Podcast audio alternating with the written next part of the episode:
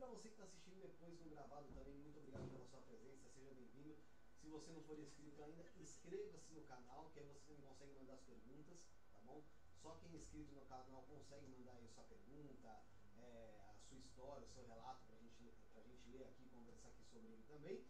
E você que está assistindo depois também inscreva-se no canal, deixe seu comentário pós-vídeo aí, uh, falando o que você achou, ou até mesmo durante o vídeo. Não esquece também do like e de compartilhar esse vídeo nos grupos que você tem, tá bom, gente? Uh, antes de, de apresentar nosso convidado, eu tenho algumas, algumas liturgias minhas aqui. Primeiro, Rafael.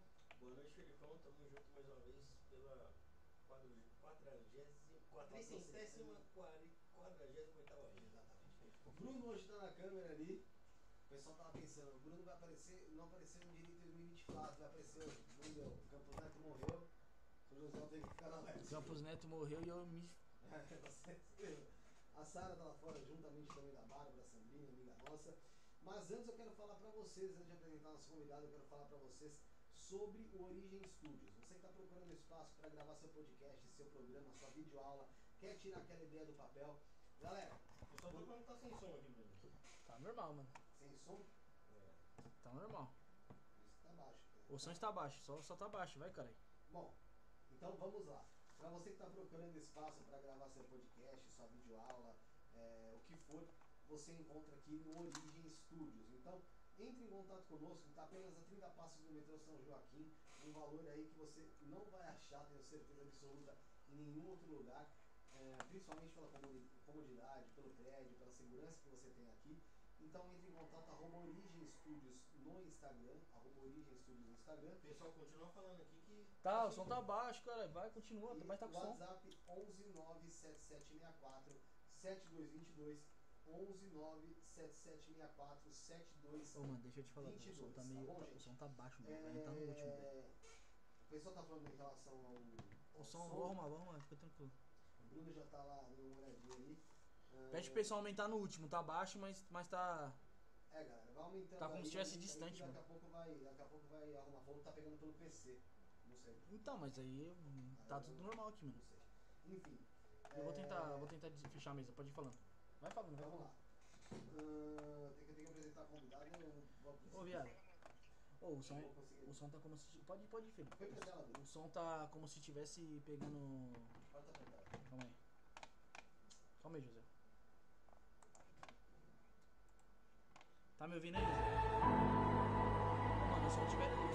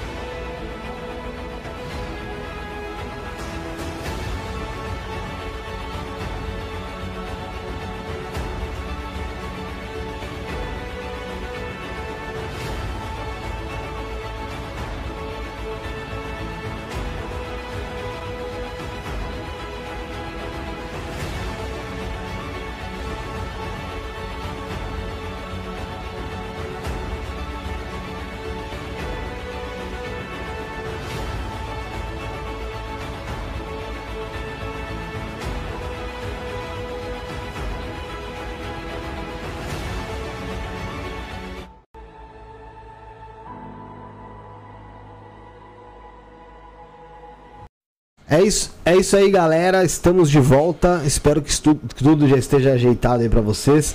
É... Quem conseguiu ouvir a introdução, ouviu. Quem não ouviu, volta num programa anterior que você vai ouvir a mesma coisa, tá, gente? Só vai mudar em relação à convidada mesmo, que eu vou deixar para apresentar é... agora aqui para vocês. Tudo ok? Vamos indo aqui, então. Galera, é isso aí. Vou pedir inscrição primeiro. Vai se inscrevendo.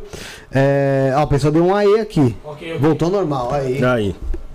Boa. Vambora então. Seja muito bem-vinda no programa de hoje, Suzy Maria do Medium Talks. Tudo bem? Tudo bom. Obrigado, Felipe. Obrigado, Rafael. É uma honra. Uma honra mesmo estar aqui. Porque hoje nós precisamos de quem nos dê voz. E vocês dão voz para a espiritualidade. Então, obrigado em nome de todos. É, a gente tenta, né? Na verdade, dar voz aí para todos mesmo, né? De qualquer forma, de qualquer vertente, independente de se a, se a vertente ela é mais controversa ou não para algumas pessoas, a gente tenta dar voz para todo mundo justamente para trazer é, para trazer esse conhecimento. Acho que o conhecimento ele nunca é demais. Às vezes ele dói, né? a maioria das vezes ele dói, mas quando você aprende acho que a conviver com ele e se adaptar ao que você aprendeu e, e lapidar aquilo, você acaba se tornando uma pessoa melhor. Então, nossa intenção, creio como a sua, com o seu programa também, seja trazer isso para o pessoal de casa. Isso mesmo, trazer, trazer informação. informação. Informação que eles possam é, que eles possam pegar a parte que lhes convém. Aprendi essa frase com a Neva na, na semana passada, entrevistando a Neva. Ela falou: Suzy, eu falo a vida inteira isso. Você não precisa gostar de tudo, mas nunca deixe de gostar de você mesmo. Então, pega a parte que serve para você e segue tranquilo. Mas vocês, vocês acrescentam, pode ter certeza. Que bom, que bom que vocês enxergam isso aí. É... Estando de fora, porque assim, a gente dentro do programa mesmo, às vezes acaba não, não tendo essa, esse. A noção da proporção. Né? Exatamente. Né? A noção da proporção é a palavra que deve, a frase que define. A noção da proporção. Né? Conforme vai vindo os convidados, e alguns convidados que conhecem a gente, eles vão falando de como é, isso reverbera fora daqui. E para nós é lógico que é gratificante, né? Porque é um trabalho que a gente exerce com carinho. É um trabalho de fato, você tem programa. É uma profissão. É, você sabe que é complicado. E você se comunicar também, você querendo não, você está doando tua energia. A gente já fala bastante sobre isso hoje, mas a gente está doando energia para conseguir ali associar o trabalho a uma coisa que ama fazer e também ao fato de você conseguir informar pessoas, trazer coisas novas, informações novas. Porque cada pessoa tem uma, uma forma de pensamento. Hoje você vai falar aqui uh, sobre a sua história, sobre a sua forma de pensar e sobre tudo que você trabalha dentro da espiritualidade. Mas tenho certeza que já veio pessoas aqui que tinham uma vertente parecida com a tua, mas em algum ponto acabava não sendo igual. Então cabe à pessoa de casa escolher quem eles acham que se afiniza mais para conseguir ali é, buscar mais conhecimento dentro daquela pessoa. Às vezes a pessoa se afiniza mais com você, a procurar o seu conhecimento dentro do que você já vivenciou, isso vai fazer bem para ela. Isso mesmo. É isso que eu acho que é importante, independente de. Isso é perfeito. Vocês são comunicadores. Sabe que a profissão de comunicador é tida como uma das mais antigas, mas as mais difíceis. Porque a partir do momento que você comunica de tudo, você também escuta de volta o que reverbera de tudo, né?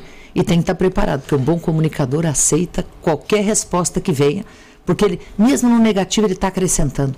Mesmo que aquela pessoa fale, não concordo com isso, ajuda ela a reforçar aquilo que ela concorda. Sim, é verdade. Está sempre colaborando. E entender o ponto de vista, é, é, esse lance de não concordar, é, eu, eu penso bastante. Porque muitas vezes você consegue ver por que, que aquela pessoa tem um ponto de vista de, diferente do seu. Qual que foi a experiência de vida dela para ela chegar naquela conclusão ali. Não é apenas o, o sim não, né?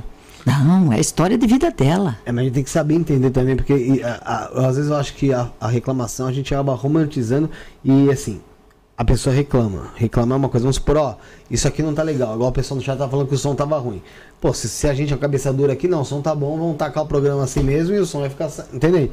É, é saber separar a, a crítica que vai realmente te edificar uhum. para pro hater.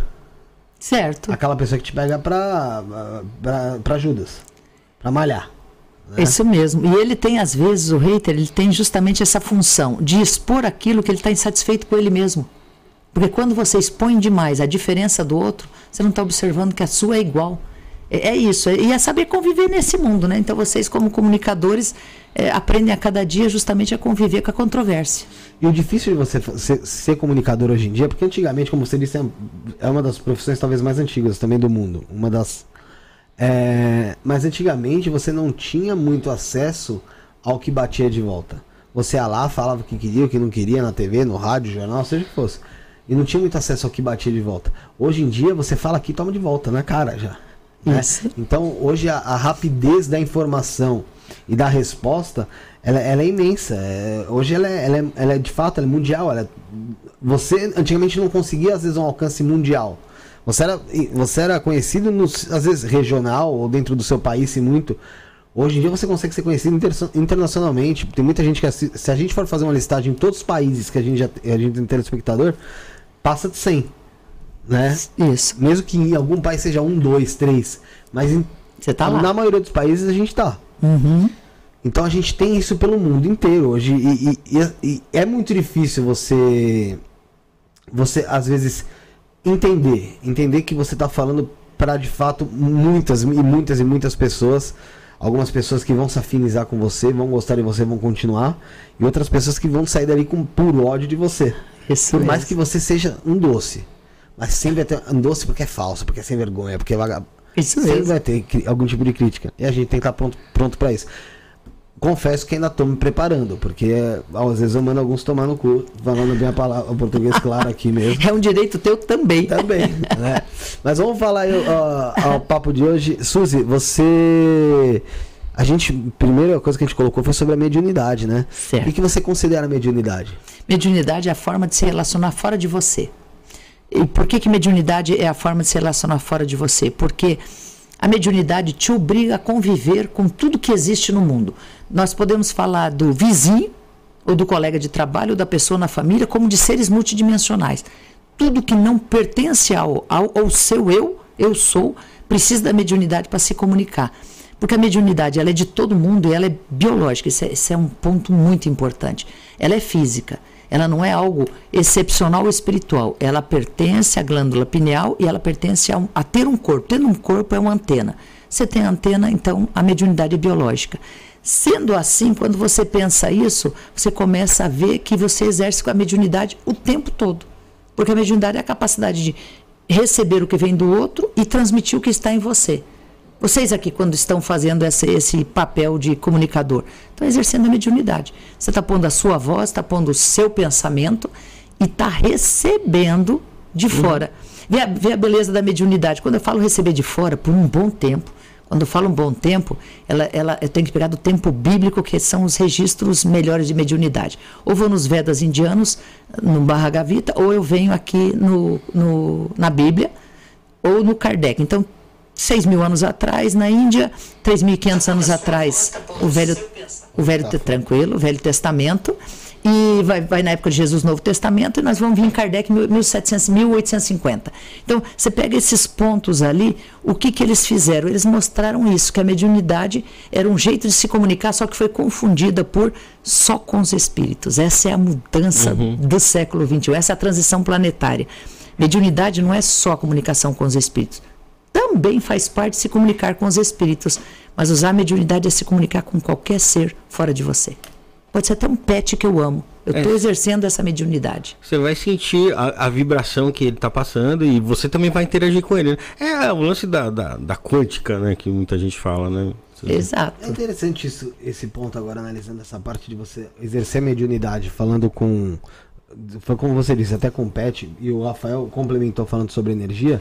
Porque a gente pode considerar então que a pessoa que é um psicopata, ela é uma pessoa sem mediunidade? Não, é ao contrário, ela tem mediunidade, mas não tem controle sobre ela. Olha a diferença, hein? Todo mundo tem mediunidade. Alguns ela tá apagadinha e alguns tá bem ostensiva, né? Pega um, um, um Chico Xavier, absolutamente aberta. E pega de repente, eu muitos anos atrás, fechada. Então, ela tem o, o tamanho da abertura dela. A, o problema não é a mediunidade, a abertura dela, se ela não se ela não está aberta ou se ela é ostensiva. Como é que você controla ela? O psicopata não controla. Ele quer se comunicar, ele tem o mundo todo ao redor, mas ele não reconhece aquilo com compaixão. É controle. Então a, a mediunidade tem a ver com empatia. Ela, ela é melhor exercida quando há empatia. Porque, olha, você pode usar a mediunidade por ódio. Porque só faltava que agora mediunidade só é usada. Aí os centros espíritas estão vazios, né? Porque se mediunidade fosse usada só para quem está certo, para quem é santo e para quem é absolutamente correto moralmente, nós estamos perdidos, porque em alguma falhazinha eu tenho. Então a mediunidade ela é exercida por todo mundo. A questão é qual é o controle, qual o propósito que eu exerço essa mediunidade. Então eu posso ser uma pessoa absolutamente religiosa lá dentro de um ponto da, da minha igreja de religião e moralmente não ser uma boa pessoa. Eu posso não ter nem estudo, nem religião, nem nada e moralmente ser uma ótima pessoa. A mediunidade te calibra como você usa ela pela sua forma de ter empatia com as pessoas. Então você pode sim não ter empatia nenhuma e usar a mediunidade no ódio. Olha, olha onde a gente remete, né? Magia branca, magia negra. Pode usar a mediunidade? Pode, claro que pode. Quem disse que não? Energia. A inveja mesmo é, um, é algo que a gente vê assim. Olha, olha aí, olha, olha, vamos nesse sistema da mediunidade negativa, a inveja. Quando eu transmito essa energia para o outro, eu estou exercendo poder de mediunidade, poder de transmissão daquilo que eu acredito. Mas você crê que, você crê que a inveja seja uma, uma, uma das piores magias, assim, sem de fato precisar de algum fundamento? Eu acho que ela é natural, ela é instintiva, ela sai do ser humano. A, a beleza dessa sua pergunta é o seguinte: é que você pode transmitir tudo o que quiser, mas necessariamente eu não preciso pegar. Então, é o controle da mediunidade. Mediunidade é transmitir e receber. Então, todo mundo pode transmitir inveja, mas quem não quiser não recebe ela. Então, e como é que a pessoa em casa que está assistindo agora, ela vai falar assim: Poxa, eu sou alvo de inveja. Da... Porque tem pessoas que sabem que são. Sim. Como ela vai conseguir fazer para se proteger disso?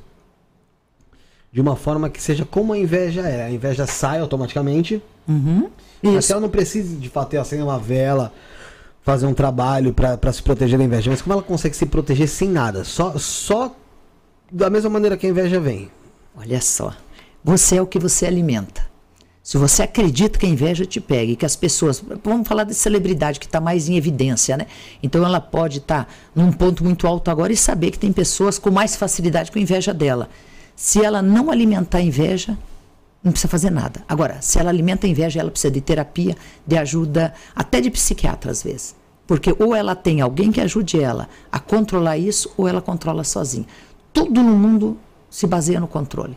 Então, qual é o tamanho do controle que você tem sobre você? Não, eu sou muito suscetível, eu, eu, eu entristeço, eu sinto inveja, eu, eu me sinto mal, ela me causa até ânsia e vômito. Nossa, eu ia sair de casa hoje, não tinha condição porque eu sentia a inveja daquela pessoa. Essa pessoa precisa de ajuda. Aí pode ser de um médico psiquiatra, um psicólogo, uma terapia, um centro espírita, um passe, uma vela, uma oração, um mantra, uma música, até um abraço de mãe. Tudo isso são veículos, são elementos que a gente pode usar para nos fortalecer nesses momentos. Aí você pode perguntar assim, mas como eu sei isso? Ah, o autoconhecimento. Ou eu sei o que me afeta, ou eu não me conheço. E a gente sabe o que nos afeta. Claro, claro. Ah, principalmente as, as críticas daquilo que a gente não quer enxergar, né? Sim, sim. Aquilo é que te derruba. A Thaís aqui, ó. Felipe tá no uísque hoje, gente. Tô na água. Que uísque. Gente, água pura, hoje gente. Hoje não tô. É, não é cachaça, não. É uísque. É uísque. Mentira, é água. É. Tem aqui também o. Deixa eu ver, tem uma pergunta aqui da. Deixa eu ver. Tatiane. E depois eu quero. Mas antes eu vou explicar pra Camila. A Camila tinha perguntado que por que, que eu tinha perguntado em relação a psicopata e mediunidade. É justamente pelo psicopata às vezes não ter essa empatia, né? E ele não sentir ali o ambiente dele, talvez a, aquele, a, a energia do, de algumas pessoas, talvez pela falta de empatia. Então, por isso eu perguntei se talvez ele não teria mediunidade. Isso. Só para deixar claro. Ah, isso. O, a Tatiana perguntou aqui, ó, autismo em crianças pode ser mediunidade? Como todo mundo é autista, ah, perdão, todo, é, respeito médium. ao autismo, todo mundo é médium. Aí a gente tem um, um, passado muito recente que falava que o autista nada mais era do que um médium com algum problema de vida passada que trouxe para essa vida. Isso também não é mais a nossa verdade. Nós temos que, que lembrar que, conforme a humanidade vai crescendo, os problemas também vão mudando. Então, o autista tem a sua questão física, tem a sua questão física, mas junto com a questão física, ele tem algo psicológico muito forte. A tendência é que seja um bom médium. Um bom médium. Uh, principalmente agora com os espectros de autismo, né? Um, dois, três, quatro. Uhum. Então, assim, o, os primeiros espectros do autismo, normalmente ali a gente vai encontrar um grande médium. Aí vão falar assim para mim, pois é, mas ele justamente não fita nos olhos, eh, ele tem essa dificuldade social. Claro que tem, ele sabe o que vem. Olha, olha só a, a, a sinuca de bico que um autista vive na mente dele, né? Ele sabe o que vem, então é melhor não conviver. O que parece é que ele consegue observar sutilidades desse, desse mundo é, é, espiritual do que a gente, né? Claro que é. Ele, e ele sente com mais verdade, porque ele, ele não a, tem a densidade filtros. do terreno aqui, né? É. Também isso. Sente, ele sente, sente essa densidade e observa a densidade. Né? Por isso que hoje tantas terapias tem que você pega os médicos e doutores e psicólogos especialistas no autismo, junto com terapias integrativas, você consegue obter um resultado muito bom. Porque aliando as duas você vai atingir toda a parte física, toda a parte psicológica, mas também espiritual. Então, o autismo hoje deve ser olhado com mais carinho, agora que a gente tem diagnóstico para ele.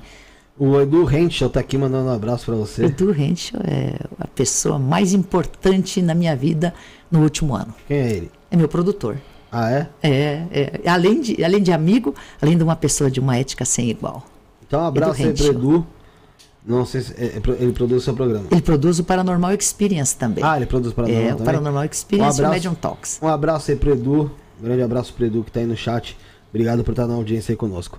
É, tem outra pergunta aqui do chat também da Templo do Tarô. Falou aqui, ó, Suzy. A mediunidade só pode ser desenvolvida desde a infância ou adultos desenvolvem a mediunidade? E como? Antes de você responder, eu queria perguntar como você começou a se, se entender como uma pessoa médium. Médium, ótimo. Eu já vou responder para o Diego do Templo do Tarô, que é outro amigo muito especial, que aliás eu indico demais para todo mundo. Como que eu comecei? Eu adoro a minha história e gosto de repetir ela um milhão de vezes, se for preciso, para influenciar as pessoas a serem mais felizes com a mediunidade. Eu não sabendo que era mediunidade, quando eu tinha 4 a 5 anos, todas as noites, quando a família se assentava, a gente morava, nós somos de Santa Catarina, mas eu tinha um mês, fui levado para Goiás com a família e crescemos lá em, em acampamento militar, fazendo ferrovias pelo Brasil. Isso era em 1965. Então vocês não, tinham, vocês não eram nem projeto de nascer. Então, em 1965, eu já estava no interior de Goiás. Quando, em 1970, quando eu tinha 5 anos, todas as noites que eu me lembro por gente, eu esperava todo mundo dormir e saía. Olha, na, na, vou explicar para vocês somente aos 24 anos eu entendi isso. E saía numa casa paralela à minha estudar. Por anos a fio. Isso foi muito intenso. Eles me, eles me ensinaram a ler e escrever com cinco anos. Então eu ia lá estudar, estudar muito. Estudava o livro dos Espíritos, estudava o Evangelho, estudava a Bíblia, estudava o Corão, estudava livros e livros de religião e de filosofia. Com sete anos se intensificou muito. Com oito anos eu trazia os escritos de lá, eu decorava, trazia e escrevia em cadernos. Com 13 anos isso estava mais intenso ainda, mas até ali isso era só um processo normal. Toda noite ir para lá, em vez de dormir, eu ficava acordada estudando. Como era bom demais, eu estudava muito, eu sou rato de livro, então aquelas, aquela biblioteca cheia de livros era um encantamento. Eu sempre devorei livros, a vida inteira. Então eu ia lá devorar, anotar e decorava e trazia essas anotações. Com 17 foi pior ainda, eu escrevia, eu tenho muitos cadernos guardados dessa época, são, são milhares de artigos e livros que estão guardados de, desse, dessas pessoas dessa casa que eu ia estudar. O interessante é que de vez em quando tinha um conhecido, tinha um irmão meu, um pai e a mãe eu via por ali, então eu achava que era um ambiente de família. Ia lá, aos 21 anos, meu irmão mais velho faleceu. E quando ele faleceu, eu precisei de respostas mais profundas e fui procurar nessa casa, visto que até ali, para mim, a, a, o projeto, o processo mais natural era todo mundo dorme e vai estudar. Então, eu sempre gostei de eh, estudar muito, tirar 10, saber demais. Eu, eu me preparava para o próximo ano inteiro. Ah, próximo ano é a oitava série. Então, eu estudava tudo para chegar aquele ano eu saber tudo. Eu, eu realmente gostava de estudar e achava que esse processo era para todo mundo. Com meu irmão falecido, eu quis respostas mais profundas, porque doeu demais a minha alma. Mas doeu de tal forma que eu comparava ele ele no caixão com Cristo na cruz. Eu tinha a mesma dor do, do Cristo na cruz com o irmão no caixão. Eu falei assim, não pode. Se a morte existe, é tão dolorida, algo está errado na vida. Comecei a procurar por respostas. Logo após, um, um amigo me encontrou e falou assim, por que você não vai no centro espírita? Eu hum, não tenho a menor ideia do que é centro espírita. Ah, vai no centro espírita. Eu falei, realmente eu vou. Eu adoro a inocência com que eu toco a minha vida, porque eu continuo com a mesma inocência até hoje. Inocentemente eu fui no centro. Naquela noite não tinha mais ficha, num centro lá no oeste de Santa Catarina. E eu fiquei esperando das sete, seis da tarde, sete da tarde, até três da manhã. E eles falaram, Nossa. não tem ficha. Oeste de Santa Catarina, pleno julho, inverno, que é muito frio lá em Xanxerê. E eu fiquei para fora no frio. Mas depois de uma ou duas horas, aquilo povo esperando, era uma fila, os centros espíritas sempre tem filas bonitas para ter resposta, né? Aquela fila grande e alguém pôs a cabeça para fora e falou assim: vocês vão continuar só fazendo barulho aí fora? Tem ninguém que reze, não? Isso é o rezo. Sempre fui rezadeira. Isso é o rezo. E fiquei rezando. Quando eu comecei a rezar, a rezar um Pai Nosso, uma Ave Maria, eu olhei e falei assim: não é esse ambiente. Eu vi um dos colegas das casas que eu sempre fui do meu lado. E ele disse: pega esse livro, era o Livro dos Espíritos. Eu peguei e disse, ah, eu sei de cor as 1019 perguntas. Não imaginava que isso era espiritismo, gente. Não, eles nunca falaram sobre isso. Os seres não denominam as coisas. E aí eu, eu peguei aquele livro e falei assim, ah, vocês querem fazer pergunta? Eu respondo, deixei o livro do lado e comecei a responder as perguntas. Mas, na dúvida, se falasse assim, qual pergunta 600 do livro dos Espíritos? Eu perguntava para ele. Ele me respondia. Isso foram por dois anos. Dois anos a fio. Depois de dois anos, uma vidente viu. Então eu continuei indo nesse centro e gostava de ficar ali com o povo, conversando, respondendo, conversando, dando palestra falando de religiosidade, de filosofia e falando através desses, desses amigos que eu tinha. E aí um especial me criou desde os quatro anos. Aí uma vidente falou: quem você incorpora? Não, não trabalho com mediunidade não. Eu só respondo as perguntas. Não, você está incorporado. Estou falando que não. disse, com quem você está conversando? Eu aqui. Ela disse, alguém está vendo a pessoa? Porque toda vez que eu falava com o mestre, eu falava, vou falar de você. Ele fazia. Então eu ficava quietinha. Aí é, ela falou: Alguém está vendo? Não. Mas você sabe que isso aí é mediunidade? Não. Então, aos 24 anos de idade, eu descobri que isso era mediunidade, que eu incorporava, que eles eram espíritos e que, na verdade, a vida inteira, todas as noites, eu fui em projeção astral estudar. Mas eu só descobri isso aos 24. Então, a beleza da vida qual é? Por que, que, eu nunca falei? Minha mãe me cobra. Por que você nunca falou? É. Porque era bom demais. Então quer dizer que assim, você, você tinha uma, um nível de projeção tão, tão elevado, tão real, que você tinha contigo que você realmente saía de, da tua casa para estudar. Sim, eu achava que, e achava que todo mundo saía.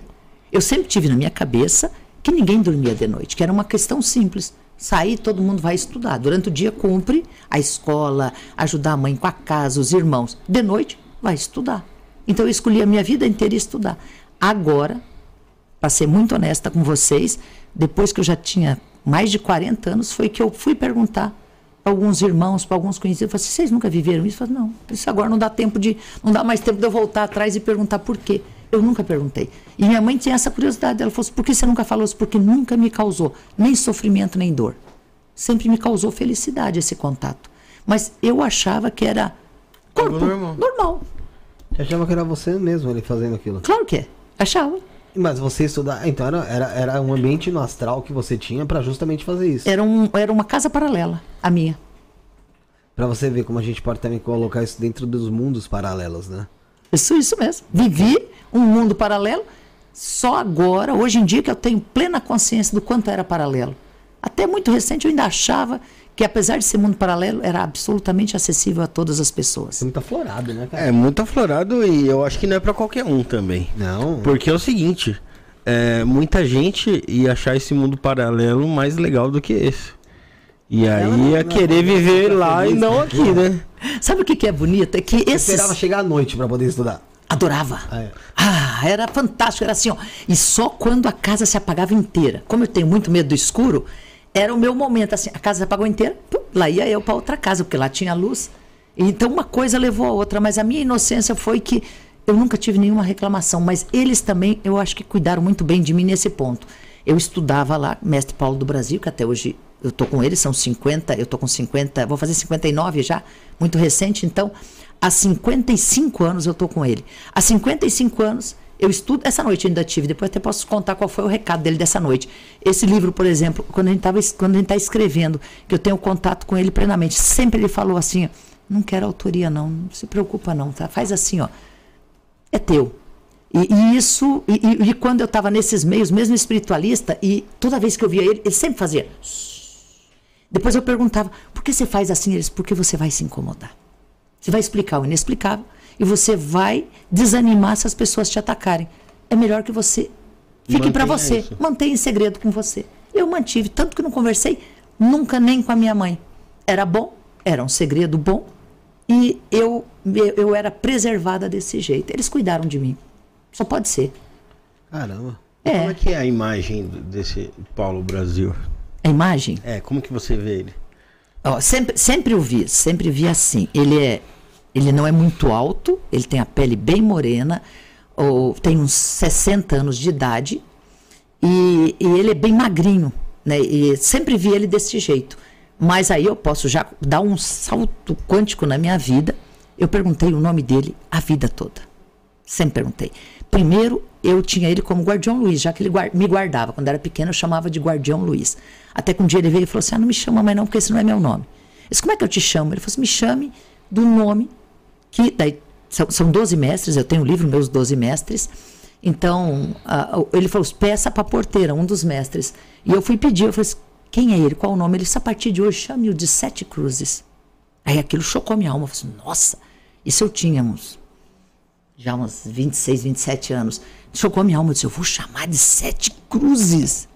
Mas eu achava tão lindo, eu sempre fui muito orgulhosa desse mundo, né? Então passei a chamá-lo de Sete Cruzes. Deu mais uns 10 anos, eu queria mais um nome. Ele falou: vou te dar um sobrenome. Mas era para pegar fundo mesmo. Você vai, vai passar a me chamar Sete Cruzes do cemitério.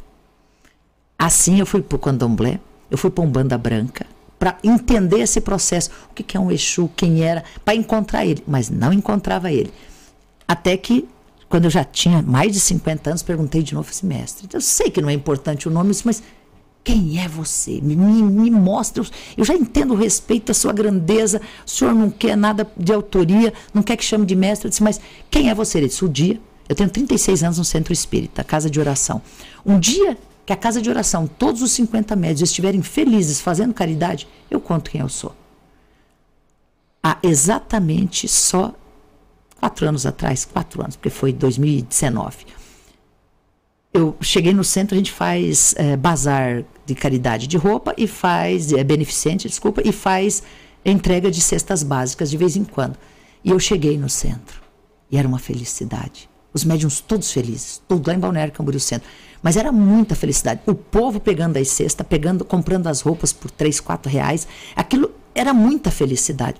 E eu parei na porta, olhei e falei assim: Uau! Nós estamos felizes e estamos fazendo caridade. Na hora, ele encostou em mim, fez assim, falou assim: qual a frase que eu mais falei na sua vida? Esse senhor falou duas. Ainda que eu fale a língua dos homens e a língua dos anjos, sem amor eu nada seria. Na hora que ele falou isso, que, que, ele, que eu repetisse para ele, eu olhei e falei assim: não pode ser. O senhor é Paulo de Tarso? Ele falou sim. Depois de 52 anos com ele. Esse sim, sempre fui Paulo de Tarso. Mas nunca me preocupei com o meu nome. Porque senão, enquanto as pessoas falassem é Sete Cruzes, todo mundo podia te atacar. Quando falasse é Paulo de Tarso, eles vão desacreditar. Se uma coisa é atacar, outra é desacreditar. Ele disse: então, a partir de hoje me chame Paulo do Brasil, visto que Tarso já está dois mil anos atrás. Assim eu tenho mestre Paulo do Brasil e somente quatro anos que eu sei o nome dele.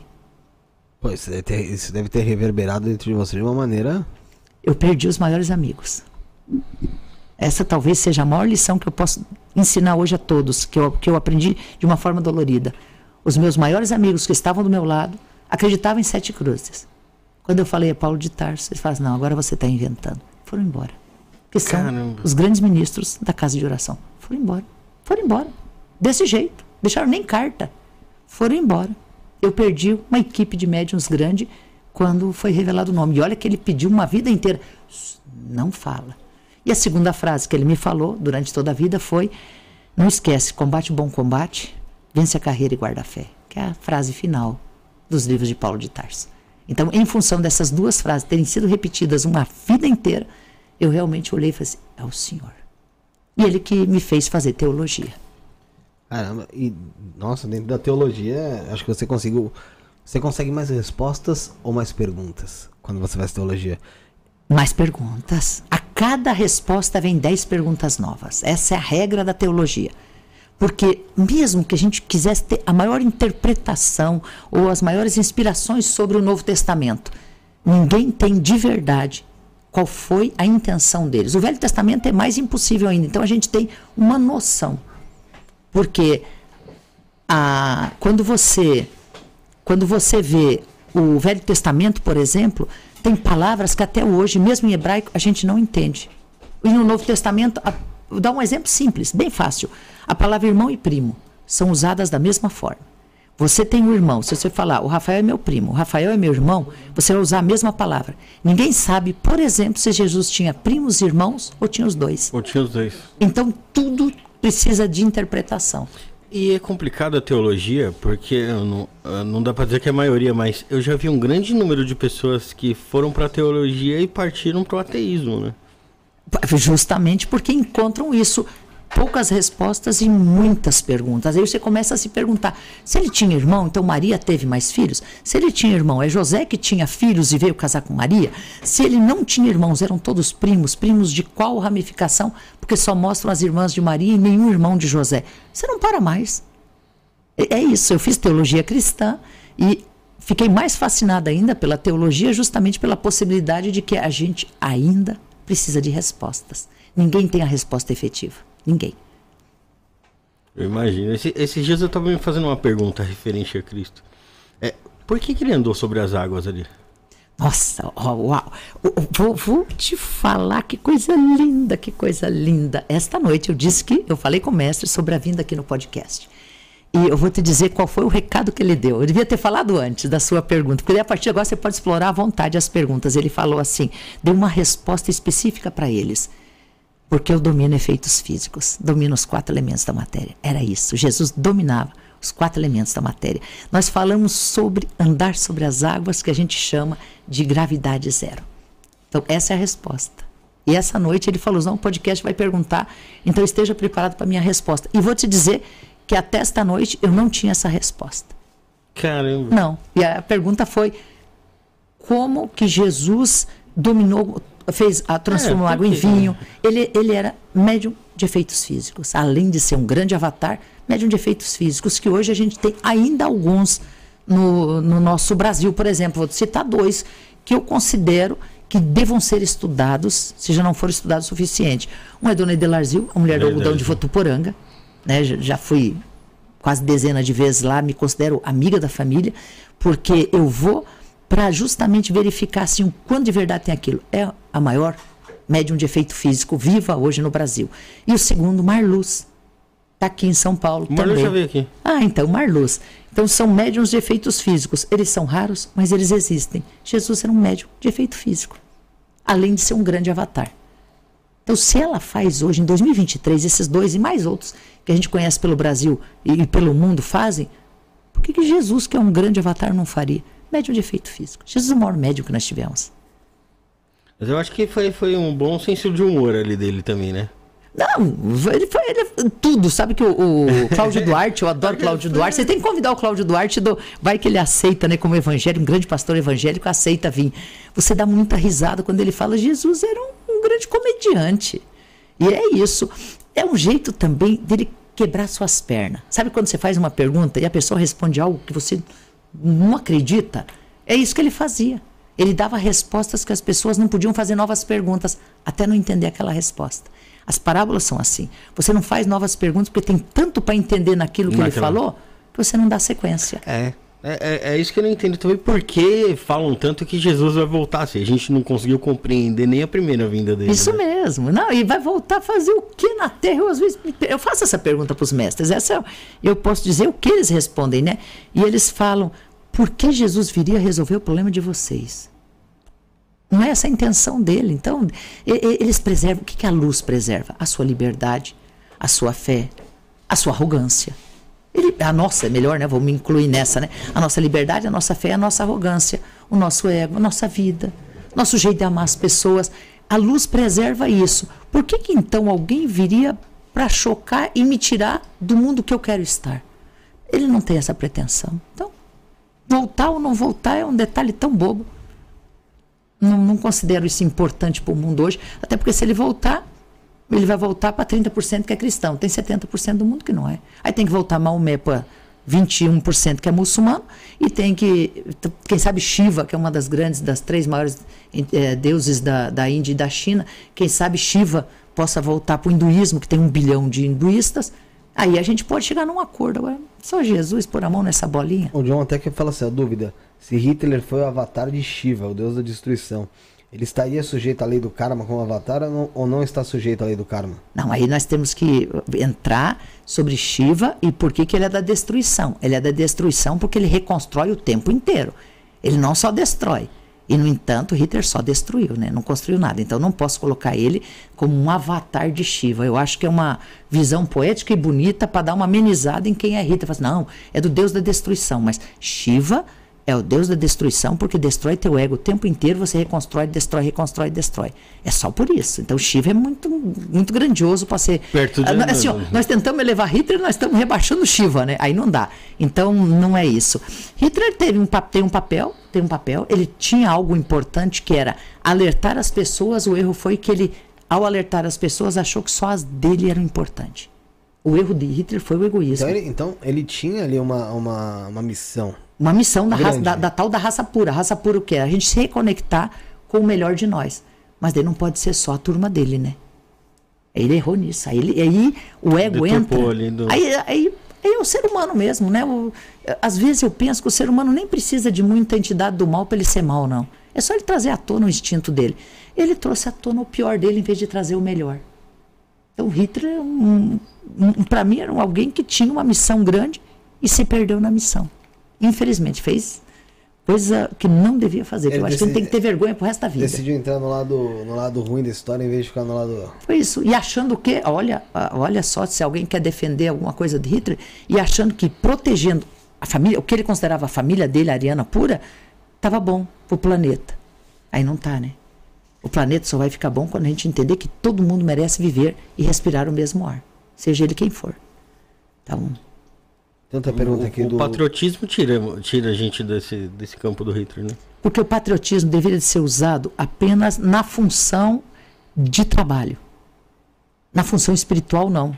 Porque se você confundir as duas coisas, você vai fazer confusão. É, então, a fronteira quem criou foi a gente. É, é isso, a fronteira é, é isso. E no espiritual não tem fronteira. Agora, não, tem que ter fronteira, tá bom, tem. Mas então vamos trabalhar, vamos, vamos ter patriotismo para cuidar do, do nosso, planeta aqui, pô. Do nosso mundo. É isso. Nosso mundo é o quê? A bola, né? A bola.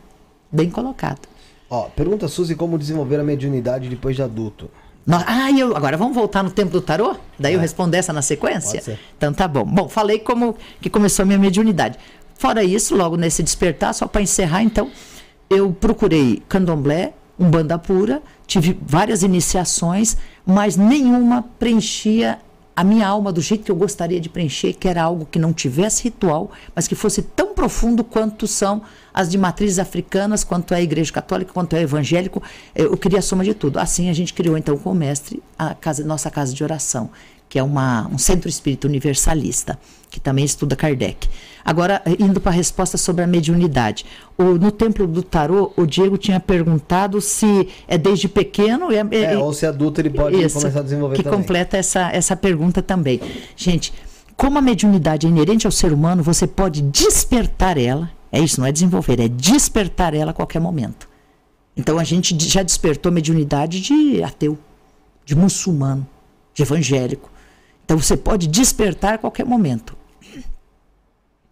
E quando você pensa em despertar, você pode despertar essa mediunidade numa criança ou numa pessoa bem idosa, não faz diferença. A questão é que, por ética, a gente não desperta a mediunidade de criança.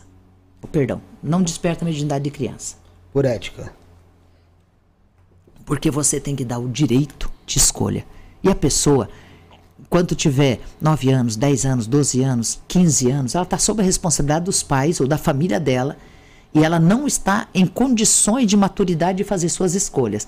Depois dos 16, 17, 18, 21 anos, ela começa a poder realmente fazer suas escolhas. Acho que, vou ser sincero, em relação à escolha própria mesmo, a você ter noção da sua vida, acho que a partir do 21, porque até antes disso aí, você, às é. vezes é, meu, é, é difícil porque você não tem experiência suficiente, é, né? Foda-se pra é, vida. É, você não tem experiência. E você tem que viver a sua juventude. Então, por ética, você não deveria desenvolver, uh, despertar a mediunidade de uma criança que está em paz. Está vivendo bem, não tem doença, não tem um motivo para despertar essa mediunidade. Está vivendo com os pais, é uma criança que está crescendo dentro de um centro espírita, crescendo no meio do hinduísmo ou no meio do ateísmo. Cabe a responsabilidade dos pais despertar essa criança para aquilo que eles acham que é certo. Depois ela toma a decisão dela. Aí sim, só fazendo essa vírgula que é bem importante sobre criança, né? Cabe aos pais. Depois, quando se sentir maduro e a pessoa começa a procurar, a gente ajuda a despertar sim. É, é estudando. Não, sem estudo não desperta, não. Não é um estralar de dedos. Não é uma meditação que vai fazer a pessoa despertar. Não, a meditação ela vai te dar a percepção de que isso existe, mas para ter controle você precisa estudar. Controle é muito importante, o estudo é muito importante na mediunidade. E, ou seja, você acha que tem gente que precisa adormecer essa mediunidade? Que, que aí é muito ostensiva e é. precisa reduzir? Não, ela precisa é conhecer. Não. Esse é o erro. Assim nós queimamos bruxas e bruxas, né? Na, no ano de, mil, de 1450, 1750, Inquisição. na Inquisição que não, que não é da igreja, tem a Inquisição da igreja, tem a Inquisição política, né? Na Inquisição dos reis, lá na, principalmente Portugal, Espanha e França, foram mortas 750 mil mulheres porque tinham essa mediunidade aberta. Então, não. É uma, a gente já queimou demais bruxas. Agora vou ter que falar de novo. Foi o segundo assunto que essa noite falamos com o mestre sobre queimar bruxas. E ele falou: hoje a internet está fazendo inquisição de vocês.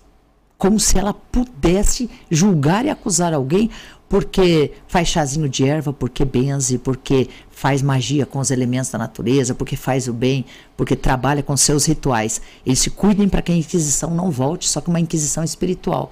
Então a gente já errou nisso. Aí quando você me pergunta se deve é, adormecer alguma mediunidade, seria, seria um sacrilégio. A pessoa tem o maior dom do ser humano, que é o sexto sentido. O que precisa é ajudar ele a controlar, a conhecer, controlar. e a não transformar num sofrimento. Porque a pessoa que me fala que a mediunidade é um sofrimento, gente vai lá para casa de oração. Deixa eu te abraçar, vamos ver o que está acontecendo. Mediunidade não é, não pode ser sofrimento, ela só é sofrimento se você não tiver conhecimento dela. Então vamos conhecer essa mediunidade. E quanto mais você conhecer, mais feliz você vai ser. Pode ser um médium oraculista, um médium de incorporação, um médium de palestra, um médium de caridade, um médium de ONG, um, um médium de benzimento. Tem tanta possibilidade. Vamos conhecer a sua mediunidade e achar qual dessas vertentes vai te deixar feliz. O é médium oraculista é maravilhoso. É, mas é, tem muita gente que quer é, cortar esse tipo, quer botar fogo nessas bruxas mesmo, né? É, que nem você falou da caridade, eu me lembrei no caso que está acontecendo essa semana, que é do padre Júlio Lancelotti. Né, que estão querendo aí fazer uma CPI contra o padre Júlio Lancelotti. Não é contra ele, mas com a cara dele de frente ali, porque ele, ele lidar com pessoas, é, a, a, marginalidade ali, né? Isso mesmo. Eu, eu tava, fui ler, fui ler o caso do Júlio Lancelotti quando estava fora agora do Brasil, mas eu vi a notícia eu, e lá, lá você não tem, na China, né, você não tem, sem uma VPN, você não tem acesso ao Google uhum. e YouTube, né? Lá tem as ferramentas deles, mas eu dei um jeito de achar uma VPN para entrar no G1 e ver o que estava acontecendo pelo respeito que eu tenho ao trabalho do, do padre Júlio Lancelotti. O padre Júlio Lancelotti tem a coragem de cuidar de quem Ninguém quer cuidar. Agora, aí a CPI, qual foi a resposta dele? É da lei. Todo mundo tem direito de fazer uma CPI e ver, dizer eu estou em paz, meu nome não está ligado a nada. Então, quem tem paz não se importa de ser acusado. Quem não está em paz é que fica brabo, né? Então, quem, primeira lição é essa. E a outra, por que, que a gente não vai lá antes de fazer isso, ou espera que a CPI chegue nisso? Vai lá ver o trabalho que ele faz. Eu não sei se eu teria, se eu teria disposição da minha vida para tá dando banho, passar a mão na cabeça dessas pessoas, ir lá na Cracolândia e amar essas pessoas e falar da palavra. Talvez Padre Lancelotti seja o que a gente mais tenha próximo da cristandade. E é o que a gente está combatendo. E quem está combatendo? Os próprios cristãos. O Brasil é cristão. O Brasil só tem 10% que não é cristão. Então quem é que está combatendo? Os próprios cristãos. Então, vamos lá, vamos fazer uma CPI boa, vamos fazer uma CPI decente mesmo. Que eu acho que a CPI, se for decente, como eu imagino que vai ser, ela vai elevar o padre, padre Lancelotti. Olha o risco que eles estão correndo. Eu acredito nisso, que vai ah, chegar ah, no final. O mata te fortalece. Né? É, que, é, é. é, é aquilo. Eles vão, eles, vão, eles vão fortalecer, vão mostrar um padre Lancelotti que ninguém conhece. É que você imagina o que, o que vão fazer com, com o padre Júlio Lancelotti ali. Vão pegar, vão congelar tudo que ele está fazendo, vão fazer ele depor. É ele não vai poder sair do Estado. Uhum, isso. Vão minuciar toda a vida do cara ali. É. É, Ele não deve nada para ninguém. Eu acredito muito nisso. Eu acredito que nós temos religiosos que não são bons e religiosos que são bons. O que pode atestar se é bom ou não é a tua atitude. Uma pessoa que todas as madrugadas, frio ou calor, levanta e fica o dia inteirinho lá, já com a idade que ele está, que ele já é bastante idoso, ele fica o dia inteiro dando atenção a essas pessoas. Talvez a gente tenha que fazer uma pergunta anterior. Por que essas pessoas estão na rua? O que, que a gente pode fazer então para retirá-las dali? Pois Já é. que ele cuida, porque ele, ele é paliativo, está certo. Quem fala isso fala, ah, mas o padre mantém e sustenta essas pessoas enquanto ninguém tirá-las da rua. Esse é o papel de Jesus. É o que ele mais ensinou para nós, né? Enquanto ninguém cuidar da viúva, eu cuido. Enquanto ninguém cuidar da prostituta, eu cuido. Enquanto ninguém cuidar da, da mulher que sangrava 12 anos, eu cuido. Enquanto ninguém cuidar dos abandonados, eu cuido. Isso é cristandade. A gente gosta ou não, isso é cristianismo, né? Cuidar de quem não tem ninguém por eles. Então, eu espero que termine bem, que essa CPI termine em paz e que eleve realmente tra um trabalho de caridade. É, como que você faz dentro da casa de oração para conseguir? Você disse que é uma, uma é, é universalista. É universalista. Então você recebe pessoas de, que às vezes cultuam, existe uma, uma frequência em alguns cultos, seja candomblé, seja na Umbanda, seja qual for. Qual, como é que você faz para manter a até a sanidade em certos momentos? Com tantos dogmas e tantos pré-julgamentos ali diferentes. Olha só, uma casa universalista, ela não tem ritual. Essa é a parte mais difícil. Então, a gente recebe, é de Umbanda, é de Candomblé, é de Kardec, ou é ateu, ou é muçulmano, a gente recebe católicos, vão todos, evangélicos, vão todos lá, porque é uma casa de oração mesmo, de fazer oração. E quando você se fala universalista, não tem ritual. E talvez esse, esse seja o nosso grande desafio. Por que, que a gente, um universalismo não tem nenhum tipo de ritual? Porque o único jeito de receber todas as pessoas é eliminar tudo aquilo que as diferencia. Se eu vou receber uma pessoa de candomblé e uma pessoa evangélica, o que os diferencia é que um tem muitos rituais, que é maravilhoso, e o outro não tem rituais, que também é maravilhoso. O único jeito do ponto de convergência de tudo para ser universalista é não ter pontos de discordância. Então a gente não tem ritual. Como que vocês fazem para trabalhar? Qual que é o trabalho da casa de oração? Agora sim. Então vamos lá, o trabalho. Nós temos cultos que a gente chama de prédicas para poder fazer alguma leitura é, inspiradora e um ministro fala sobre essa leitura, então são palestras semanais. Depois nós temos os nossos médiums que recebem as entidades espirituais e que dão atendimentos, e nós temos os médiums passistas que vão trocar energia e dar passe. Isso é um dos trabalhos. O, esse é 50%. O outro 50% Toda quinta-feira a gente se reúne para estudar. E não existe nenhum tipo de, de linha de embate nesse, no momento do passe, por exemplo? Se você recebe uma pessoa que é vai, evangélica ali. Isso. Não existe algum momento que a pessoa meio que dá uma, uma recuada ou fica achando estranho? Daí ela não participa do passe, porque todo mundo é livre, né? A beleza é isso. A gente tá de braço aberto para quem for lá essa troca de energia. O passe é uma troca de energia, né? Recebo energia boa e, e pego alguma energia sua desequilibrada, recebo ela e faço uma troca de energia, te deixando, é, te deixando equilibrado. Essa é a intenção do passe. Tanto que passe a gente não, não tem incorporação, não tem espírito, não tem nada. Passe é magnético, né? É o, a capacidade do médium. Então a pessoa é, é convidada livremente para participar do passe. Ela pode assistir só o culto, ela pode ir para o atendimento, ela pode ir para o passe e pode vir nas quintas estudar com a gente. A casa, é, a casa é aberta. Agora, algo bonito no universalismo também. Se eu vou na sua casa, eu tenho que respeitar as regras da sua casa. Se você vem na minha casa, existem regras na minha casa. É isso. A nossa casa de oração é chamada de nossa, porque entrando lá você faz parte dela.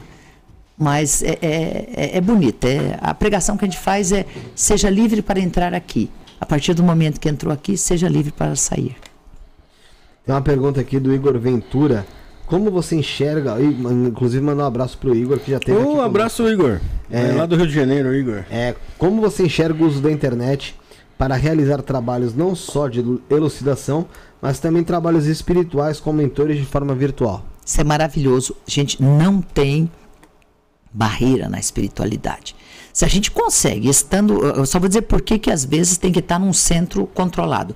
Se a gente consegue, estando num centro espírita, falar com seres multidimensionais, a gente também consegue estando aqui no estúdio com vocês ou estando em casa. A questão é só que você tem que ter muito autoconhecimento para ter certeza de que essa conexão são com seres da luz. É só isso, é só não abrir a porta da sua vida, do seu coração, para que qualquer ser entre. Então, desde que você saiba a conexão que você está fazendo, você pode fazer ela à vontade. A virtualidade hoje é o, é o segredo para a gente chegar em tudo quanto é coração. Maravilhoso. Olha o que vocês estão fazendo aqui. Já pensou se a gente precisasse voltar atrás agora só no físico? Eu digo que essa foi, na, na fase nossa de recolhimento, essa foi a melhor herança que o recolhimento trouxe. Foi a virtualidade. A gente aprendeu, fala assim, ah, a gente ficou um pouco mais distante fisicamente, uhum. mas nós ficamos tão conectados com o mundo que nós temos podcast como o de vocês. Se não tivesse acontecido o recolhimento, a gente não teria o valor da virtualidade. A virtualidade, para mim, é o, é o segredo. E, e, falar com o mundo espiritual é falar com o mundo virtual. Nunca foi com o físico. Por isso que a gente não tem que falar, ah, nenhum espírito voltou para falar. Em corpo, não. Porque espirit a espiritualidade, os seres multidimensionais, é um mundo virtual. Nunca foi um mundo físico. E como é que funciona hoje a sua mediunidade? Hoje? É, como é que ela funciona? Hoje eu trabalho das duas formas. Tem um trabalho que chama-se frequenciamento, que é a capacidade eletromagnética do próprio ser humano. É, é tipo o que o Hélio Couto faz? O, o Hélio Couto faz principalmente a ressonância harmônica. É parecido. Eu acho que é um bom exemplo do Hélio Couto. É tipo o que o Lael, o Lael e o Lian fazem. O, o, o Fanin e o Olerim, os dois, Lael e Lian. Ah, mas hoje a Sandra Suzy faz isso, uma médium fantástica. Muitos fazem isso, só não sabiam que o nome disso era, a gente chama de leitura de campo, leitura energética ou frequenciamento. Então eu faço tanto esse trabalho, que ele é pessoal e daí esse é cobrado, como faço o de incorporação no centro espírita, onde você gratuitamente pode acessar os seres. Faço os dois. Não, mas você tem, você tem uma, você tem clarividência? Eu tenho clarividência, principalmente quando eu estou incorporado com o mestre. Aí eu enxergo tudo. Assim, natural aqui, que nem agora com visão, não, não, não tenho. A minha visão é, estando concentrado, estando com eles, eu tenho que ir para a quinta dimensão, de lá eu enxergo tudo. Aqui na terceira dimensão não tenho. Qual o processo que você, Suzy, faz para chegar nessa quinta dimensão? Uau, que pergunta linda é a capacidade de desligar o seu ego. Você tem que conseguir, é, é um segundo aqui na sua mente, você tem que desligar a Suzy Maria. Desliguei ela. É, ela não, não, o que eu penso, o que eu gosto, o que eu vou fazer, se eu tenho dívida, se eu tenho dinheiro, não faz a menor diferença. Meu cargo, quem eu sou, eu desligo quem eu sou. A partir do momento que eu tenho essa capacidade de desligar quem eu sou, automaticamente eu saio da quarta dimensão. Três dimensões é a nossa aqui, a quarta é o tempo. Saindo dela, eu acesso a quinta dimensão. O que é a quinta dimensão? É a dimensão onde não existe tempo e não existe matéria. Acessei ela, mas é com a minha consciência. Eu tenho que ter autoconhecimento suficiente para eu desligo o meu ser e automaticamente a minha essência vai aparecer. Como que, como que quando acontece isso com você, como é que você enxerga é, esse nosso mundo? Eu vou, vou acrescentar uma coisa que eu percebi. É, você citou aí que é, você tem que desligar o seu ego ali, quem você é. Isto. E eu acho que é o contrário, né? Eu acho que acessar muito mais quem você é, não seria, Suzy? Porque você citou ali a sua profissão, o seu trabalho, sobre os, os, os seus bens materiais, que são coisas que não, não fazem parte do que você é, né? Isso mesmo. também, de novo, é uma grande observação, mas a pergunta foi como eu acesso a quinta dimensão. Para acessar a quinta dimensão, eu preciso dar uma calada em tudo que é da quarta para baixo. Então, o ego pertence ao corpo. O tempo pertence à quarta dimensão e pertence ao planeta Terra. Se eu quero acessar o que é fora do planeta, seja espiritual ou corporal, que é os seres multidimensionais, eu preciso sair dessa Terra. E o único jeito de sair dessa Terra é isso. Quando você cala o seu ego, você fala tudo que eu tenho, isso, isso porque isso tudo é, é, temporal, vai acabar, né? Quando eu dou uma calada nele, automaticamente a minha essência vem à tona. E a minha essência é o todo. Aí eu saio do planeta sair do planeta e ir para a quinta dimensão. Mas é, aí parece fácil eu falando assim, ó, mas é treino, tá? É treino, meditação, meditação sequencial, estudo, é, você estudar essas frequências e essas sintonias, música, mantras, consegue te levar para a quinta dimensão. Facinho, não é difícil não. E aí como você enxerga aqui, estando lá? Ah, agora sim, essa é a tua pergunta. Gente, perdão, eu tô com a garganta ruim. Tá tranquilo por causa do ar, o ar tá me judiando, mas é, é. porque eu tô, tô na sequência aí de um, um voo de 30, só um pouquinho se tu puder, só dar uma reduzida, um voo de 36 horas e outras 24 sem dormir. Então, assim, são 60 horas no, no batente. Ah, então, perdão, como volta, você enxerga, como enxergo quando tô lá. Então, quando eu consigo acessar a quinta dimensão, você entra numa linha atemporal. Por que atemporal? Tudo aquilo, isso é muito importante por que, que a gente vai para a quinta dimensão? Eu vou aproveitar para responder por que, que os, os videntes e os premonitores normalmente veem coisas ruins. Quando você acessa a quinta dimensão, você tem o poder de acessar tudo que não é certo, ou tudo que não está bem, é melhor. Tudo que deveria ser mudado. Porque se eu vou para a quinta dimensão para ver só o que está certo, isso é fácil. Isso eu não preciso nem calar meu ego, né? É fácil de eu ver onde está meu erro e meu acerto. Quando eu vou para a quinta dimensão, eu tenho acesso ao que deve ser consertado. Então, qual a visão que eu tenho quando a gente está na quinta dimensão? dos pontos atemporais que pode ser de toda a tua existência, corpos passados, que são as muitas vidas, esta vida e até o meu futuro. Eu entro numa linha temporal e posso ver algo que pode ter acontecido que não é tão bom, algo que está acontecendo que não é tão bom, então passado, presente, ou algo que vai acontecer que não é tão bom se você continuar com esse presente, com esse passado. Então você acessa numa linha temporal qualquer qualquer tempo da sua vida. É parecido com o que o tarô faz. É parecido com o que o tarô sem o tarô. Uhum. Eu acho lindo, adoro os oraculistas, mas isso é muito importante. O que, que os mestres sempre me ensinaram desde pequena? Eles falavam assim: eu pedia um, oráculo, eu era doida para ler carta. Queria ler Búzios, na verdade. Eu achava encantador jogar Búzios. E eles nunca deixaram tocar em nenhum desses elementos. E eles falavam assim: você é prova viva que se viesse um, algo tão difícil que você tivesse isolado e não tivesse acesso ao seu oráculo, você conseguiria ler independente do oráculo.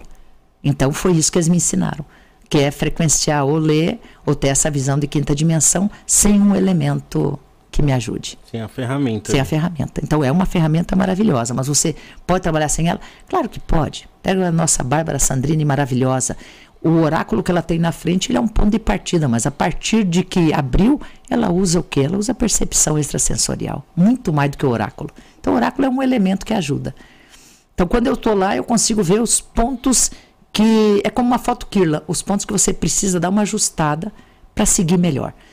Como que você pode, com isso, com essa ferramenta, prever o seu futuro? É simples. Continua fazendo o que você está fazendo hoje. Eu te digo que você chega bem amanhã. Não precisa nem ser milagroso. Só me diz o que você está fazendo. Como você está enxergando o que você está fazendo que não é tão bom, não é difícil de falar como vai, como vai ser o final dessa história. É uma análise de padrões, né? Análise de padrões. E tudo pertence ao planeta Terra. Não tem milagre, não tem paranormalidade nisso. Não. A paranormalidade é a ferramenta. Agora, a capacidade de ver e de ler é natural do ser humano. Antes da gente continuar nosso papo, vou chamar um colaborador nosso, Bruno. Vamos falar da, da sacerdotisa Matildes. Vamos falar da sacerdotisa Matildes hoje. E começando por ela. Daqui a pouco a gente volta para as perguntas do chat. Vai enviando a sua pergunta aí. Não esquece de deixar o like, compartilhar a live. Deixe sua mensagem. Você que não está conseguindo mandar mensagem, inscreva-se no canal, assina o sino de notificação para todos. Fecha, abre a live de novo que você já está apto aí a estar tá mandando sua mensagem, sua pergunta, tá bom? Então vamos lá, sacerdotisa Matilde, dois minutinhos a gente está de volta. Ritual coletivo de Lilith. Mulheres, chegou a hora de se libertarem e se empoderarem. Venham participar do nosso ritual coletivo de Lilith. Esse ritual poderoso é exclusivo para mulheres que buscam crescimento, empoderamento, atração, destaque, poder, ascensão, cura de feridas, traumas e relações abusivas. Se você quer melhorar a sua sexualidade, sua autoestima e seu amor próprio, esse ritual é para você. Lilith é a deusa da liberdade e da sexualidade. E através desse ritual, você poderá se conectar com sua energia para encontrar a força e a coragem que precisa para se libertar e crescer. Será uma noite mágica e libertadora. Valor: 165 reais. Pagamento pelo site sacerdotisamatildes.com.br. Não perca a oportunidade de se empoderar e se libertar com a ajuda de Lilith. Participe e junte-se a nós nessa jornada de crescimento e transformação. Ágios. Descubra o poder do oráculo da sacerdotisa Matildes e permita que ele seja a bússola do seu caminho. Comece a mudança em sua vida hoje mesmo. O jogo com o oráculo da sacerdotisa oferece uma oportunidade única de buscar respostas diretas e reveladoras. O oráculo responde sobre todas as áreas da sua vida, como qual egrégora você pertence, seus guias espirituais, sua vida amorosa, financeira e o que mais desejar saber. Conheça as opções disponíveis e adquira seu jogo pelo site sacerdotisamatildes.com.br barra consultas. Após efetuar o pagamento, envie o comprovante para nosso WhatsApp 11 94798 27 23, onde escolherá uma data disponível para seu jogo. Não perca mais tempo. Descubra as respostas que você tanto buscou e ilumine seu caminho. Voltamos aí, você viu aí sobre a sacerdotisa Matildes. Ela faz o oráculo de Lúcifer ou Lilith e é uma bússola de conhecimento através de discernimento espiritual. Através desse oráculo, é, você encontrará respostas para mudar a sua vida. Você quer saber se tem abertura para pacto com Lúcifer, se possui abertura para acordos demoníacos, está com dificuldades financeiras, gostaria de respostas sobre assuntos diversos? Esse oráculo é perfeito para você.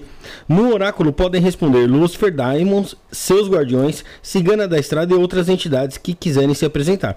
Não importa o que você esteja passando, a sacerdotisa Matildes está aqui para te ajudar. Você terá respostas claras e objetivas para todas. Os guias estão prontos para lhe guiar e aconselhar em todos os aspectos da sua vida, encontrando o caminho para a felicidade e o sucesso. Os jogos são presencial ou online. Pode ser à distância também, não importa onde você mora, aí no país ou fora do Brasil. É, jogue, descubra e ilumine seu caminho. É, seu jogo você pode adquirir ele diretamente pelo site sacerdotisamatildes.com.br ou então pelo WhatsApp. O WhatsApp da sacerdotisa Matildes é 11 94 798 2723. 11 94 798 2723. Sacerdotisa Matildes. Um abraço. É, voltando aqui, Suzy. Pois é, eu queria saber como que você vê hoje é, a vida após a morte, já que você teve que lidar com o luto ali do, do irmão tão cedo, né, tão precoce ali na, na, na sua, na sua quase que adolescência ali, né? Isso. Pois é. Assim, eu nunca tive medo da minha morte, não tenho. Você falou assim, vai, vai encerrar agora. Eu acho que até um favor. Como eu vivo demais com o mundo espiritual, é, é, ele, não vou dizer que ele é melhor, porque tem mundo espiritual que não é bom, mas é, é mais fácil viver num mundo onde a matéria não domine tanto. E como tudo depende de você mesmo, das suas escolhas, eu acredito que tem muito lugar bom para a gente viver e para trabalhar do lado de lá. Mas eu tenho pavor de pensar que eu posso perder os que eu amo. Então, viver, conviver, mesmo sendo uma espírita tão assumida e falando com os espíritos, o abraço, a convivência, até as brigas em família são tão melhores do que não ter aquele ser do nosso lado, que eu digo para você que a morte deve ser evitada o tempo inteiro. Nosso caminho não é, apesar de nós estarmos nos direcionando para a morte, mas nosso caminho não é pensar na morte, é pensar em como viver bem, como viver melhor, como amar as pessoas que estão na tua família, como melhorar esse relacionamento todo da gente, né? Mas a, a essa questão do pós-vida, né? essa questão do pós-túmulo, ela é muito tranquila para mim. Ela existe, ela é real. Eu converso com muitas pessoas, desconhecidas e conhecidas. Nós temos um fato muito recente no Brasil, não, não posso falar o nome em respeito aqui ao podcast, porque ele não tratou se podia ou não, mas eu perguntei para esse espírito por que você fez isso? Por que você fez isso? E a resposta foi tão bonita, falou assim: "Eu prefiro sofrer só com os meus fantasmas. Não suportava mais os fantasmas que as pessoas de fora colocavam em mim." Quando eu pus na balança os dois fantasmas, eu pensei: "Os meus eu suporto." Então, mesmo aquilo que parece não ter solução, mesmo algo tão difícil quanto um suicídio, ainda pode ser a única resposta daquela pessoa. Então eu vejo de uma forma muito bonita. Então a minha morte eu não tenho medo não. E as pessoas que estão do lado de lá, elas têm existência. Eu acho que essa é o mais importante. Elas existem pela consciência delas, pelo que elas realmente são. Agora vai fazer, tem só 11 meses, vai fazer um ano que também meu pai, né, o pai, eu e meus irmãos, nós perdemos nosso pai. E também, de novo, foi um momento muito dolorido. Ele entende a espiritualidade. Eu conversei com ele antes dele, ele avisou que ia. Apesar de tudo isso, eu não deixei de chorar muito no, ao redor do caixão dele. Porque a gente ama as pessoas. A gente nunca vai estar preparado para um negócio desse. Não, né? a gente ama. Mas pode ser. O, o, o, Divaldo Franco é muito bonito, porque o Divaldo Franco já, ele já enterrou todos os irmãos, pai, mãe, tios. Quer dizer, por ele ter 97 anos, é uma pessoa que já passou por coisa demais, né? E mesmo ele, se você conversar, ele vai falar, mesmo com naturalidade, mesmo eu tendo me despedido de todos esses, o bom é quando eles estavam vivos ao meu lado. Então a gente quer mesmo é a vida. É, não, isso que é importante, né? Eu também perdi meu avô é, é, ano passado, vai fazer um ano, dia 9. E, pô, é, é, eu tava pensando, porque aqui, aqui no programa eu aprendi muita coisa para lidar com isso. Mas dizer que a gente está preparado para um negócio desse é. Não, porque a gente é ama as pessoas. Impossível. Gente não quer perder quem a gente ama, a gente quer estar tá do lado. Como o teu avô, como meu pai, como filhos de tantas pessoas, filhas, esposos, esposas, irmãos e irmãs, né? Todo, todo esse cabedal que todos os dias estão indo de algum jeito desse nosso planeta, a gente tem que lutar é para estar tá do lado deles. Aí a gente sente saudade. Então, aí troca toda essa dor por uma saudade gostosa, né? Uma saudade que aquece o coração. E a gente só tem saudade de quem ama. É verdade. Um negócio que é, é, eu também tive pensando é que ah, não, a gente não tem que ter medo de morrer mesmo, né? Tem que viver essa vida. Mas é, eu acho que tem que ter medo de morrer estando vivo. Certo. Né? Porque, porque tem muita gente aqui que vive tão no automático, buscando tantas coisas tão superficiais que vivem no automático e não estão vivendo a vida delas. Né? Mas você sabe, Rafael, né? Vamos é. trocar o nome, o Felipe e o Rafael. Sabe, Rafael, que a beleza da vida é justamente essa, é isso que a gente aprende cada vez mais nesse planeta. Aquela pessoa está no estágio dela. Então, aquela pessoa está no estágio dela, até ela está certa. Então, quando você pensa no mundo espiritual, na espiritualidade com o planeta Terra, até um bandido está certo, porque ele está no limite da consciência dele da compaixão dele, do entendimento dele. E quanto mais entendimento você vai tendo, mais você se apega a quem você é e deixa de lado quem o outro é. Então, até essas pessoas que vivem no automático estão no limite delas. Por isso que eu não acredito num, numa salvação imediata que vai vir do céu. Né? vou ter que fazer, já vou fazer um disclaimer disso, mas que vai vir do céu, ou que vai vir de Jesus, ou que vai vir um avatar que vai salvar nós. Acho que de tempos em tempos vêm uns seres diferenciados, especiais, que nos ajudam. Aí nosso Chico Xavier, que fez um papel fantástico enquanto esteve aqui, senão não teria escrito 437 livros e seria o maior escritor que nós temos o planeta em venda de livros, quando soma todos os livros, né, que são aí na casa de quase bilhão. Então, eh, não precisa vir, eu falei que ia fazer o disclaimer por isso.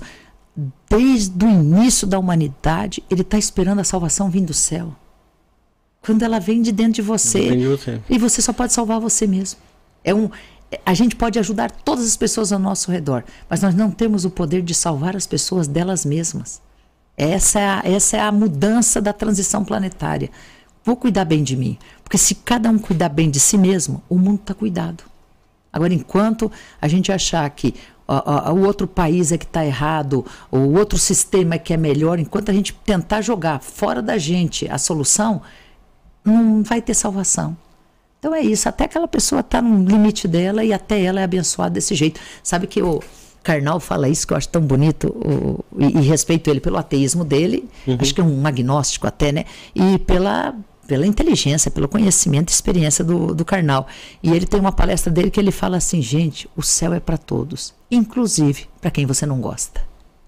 E isso é bonito, né? Então, é para todo mundo. A morte é para todo mundo, estar bem nessa vida ou depois dessa vida é para todo mundo. E esse é, esse é o interesse do que chamam de energia universal é que todo mundo esteja bem, se possível, sem machucar ninguém. Aí a gente vê que as maiores guerras que, que existem aí são, são religiosas, né? Uau, por uau. conta de religião, né? É. Por incrível que pareça. Né? Sabe qual é o principal ponto da transição planetária? Segundo, claro, segundo esses mestres que eu converso. Também tenho que falar que o meu mundo é limitado a Paulo do Brasil, mestre Porteira, mestre Justino, Justus, que é um intraterreno, e madre, ao chama, senão vão falar que eu só tenho só entidades masculinas, é que eles não são nem masculino nem feminino, mas os nomes remetem ao masculino. Mas o chama, a madre, que é um espírito feminino maravilhoso, essas entidades que estão sempre conversando comigo, e eles falam que Perdão, eles cortaram a minha fala, tudo bem. Deixa eu voltar ao assunto eles falam, tomam muito cuidado, né? Eu falei eh, no início, eu perguntei para eles se estava tudo bem falar. Por que, que as entidades tomam tanto cuidado no que, no que elas falam? P pelo mais extremo respeito ao que cada um acredita. Pelo mais extremo respeito. E aí vai falar assim, ó, foi um lapso de memória? Não. Eu fiquei com a mente vazia. Se perguntar agora, tem algo dentro da mente? Nenhuma palavra. Não consigo nem imaginar qual é o assunto que a gente estava, então vou pedir uma nova pergunta sua para eu poder voltar a interagir, a entender. E aí, eu, aí, aí, nesse momento, gente, é quando meu mestre faz. Não tem porquê eu falar uma palavra que possa por algum motivo ferir quem cada um é. Eles não permitiriam. Não, que bacana. Provavelmente eu ia ferir alguém. Talvez, eu tô, acho que eu tô precisando de um mestre desse aqui pra, pra mim não falar bobagem aqui, Ô, Suzy, é, a gente tava falando sobre, sobre ali a, as guerras religiosas e você tocou num, num, num, assunto sobre os seus guias e citou que um deles é intraterreno. Isso. Quem são os seres intraterrenos? Olha, olha só, Rafael. Eu vou, vou, contar direto a resposta que eu tive uma vez. Eu tenho Justus. Justus foi um ser. Agora já estou algum, algum tempo sem, sem a visita dele, porque entendo que ele mudou de mundo, porque o intraterreno tem um limite de tempo para ter um corpo que possa se comunicar com a gente. Então, Justus, que é um intraterreno, quando eu conversei a primeira vez com ele, ele se apresentou e ele falou: Eu sou um intraterreno. Eu falei: Vocês existem? Ele falou: Ué, não, pera lá, vamos, vamos conversar sério aqui. Vocês existem? Nós estava em projeção astral. Eu disse, sim, nós existimos fora da bola. Isso é loucura. Na nossa cabeça, vocês são malucos, vocês não existem.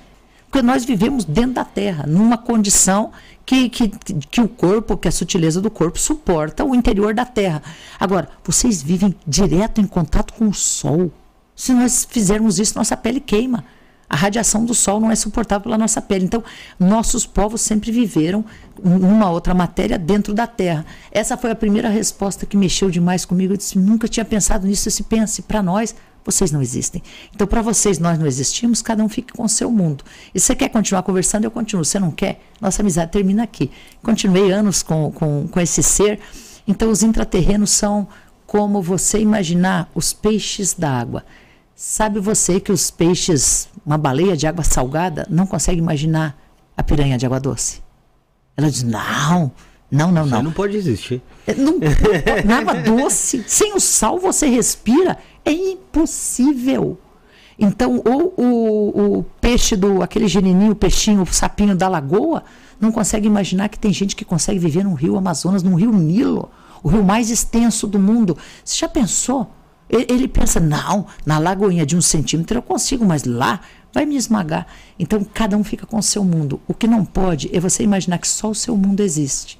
Essa é sempre a lição dos intraterrenos. Então, os intraoceânicos, os intraterrenos, os extraterrenos, todos existem. Mas o que a gente vê mesmo é a nossa vida física aqui na Terra. E também é um direito do ser humano pensar que talvez só a gente exista.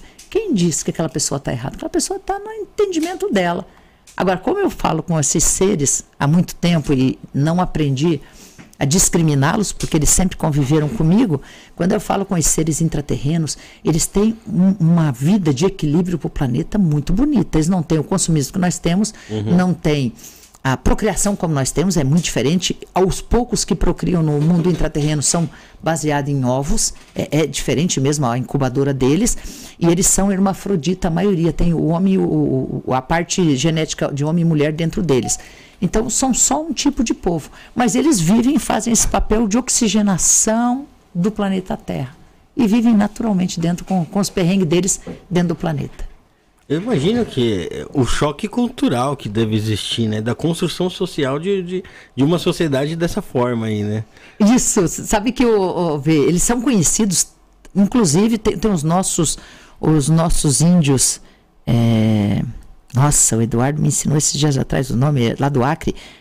Vai na casa, se não for, ele vai corrigir ele no chat, a gente já corrige o nome. Eles estiveram no Paranormal e eles falaram do povo formiga. Mas os apaches americanos há milhares de anos falam do povo formiga. E os aborígenes também reconhecem o povo formiga. O que, que é o povo formiga? Que eles entendem, né? Que entram, que cavocam dentro da terra. São os mesmos povos. Só não são nós só não somos acostumados a pensar neles, mas eles existem independente da gente acreditar ou não.